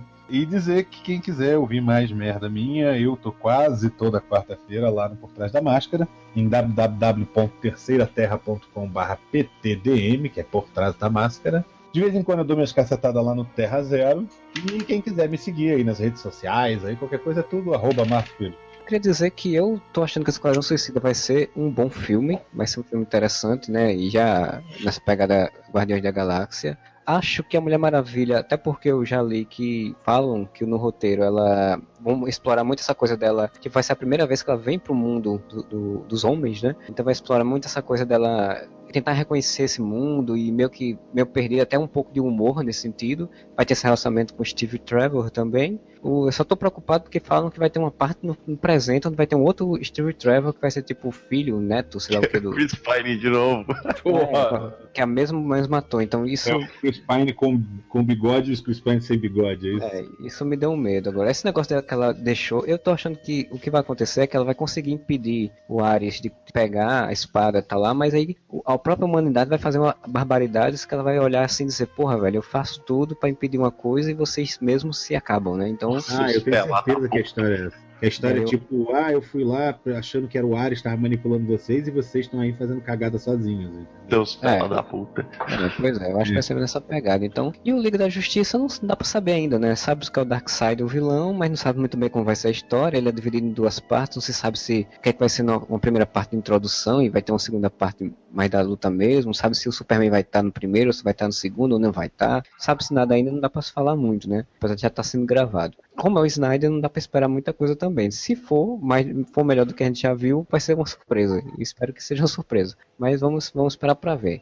Esse foi o nosso podcast. Espero que vocês tenham curtido. Se vocês gostaram do Batman vs Superman, deram nota 9, 10 ou o que for, e achar que a gente só falou merda, deixe seus comentários, mas sejam educados, pelo amor de Deus, né? Não sejam pessoas mais educadas, porque a educação é a base de tudo, menos.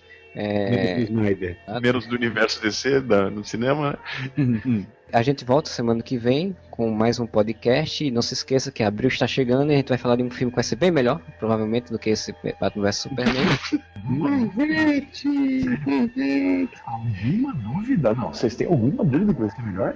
Vai ter que agora decidir qual time vai ficar e ele vai fazer toda uma batalha, né? Mas vamos ver o que, que vai sair. E Eu sou time fofão, cara. É, o Timão e Pumba. O Tim Coxa. Sou Tim, você sem fronteiras. Vamos ver se no Batman vai aparecer o Tim Drake. Olha aí. Ok, então chegamos realmente ao final. Eu espero que vocês tenham curtido. Entrem lá no Facebook, no Twitter do Areva, areva.com, é, contato arroba areva.com também. Deixe suas impressões. Bom final de semana para todos e whatever!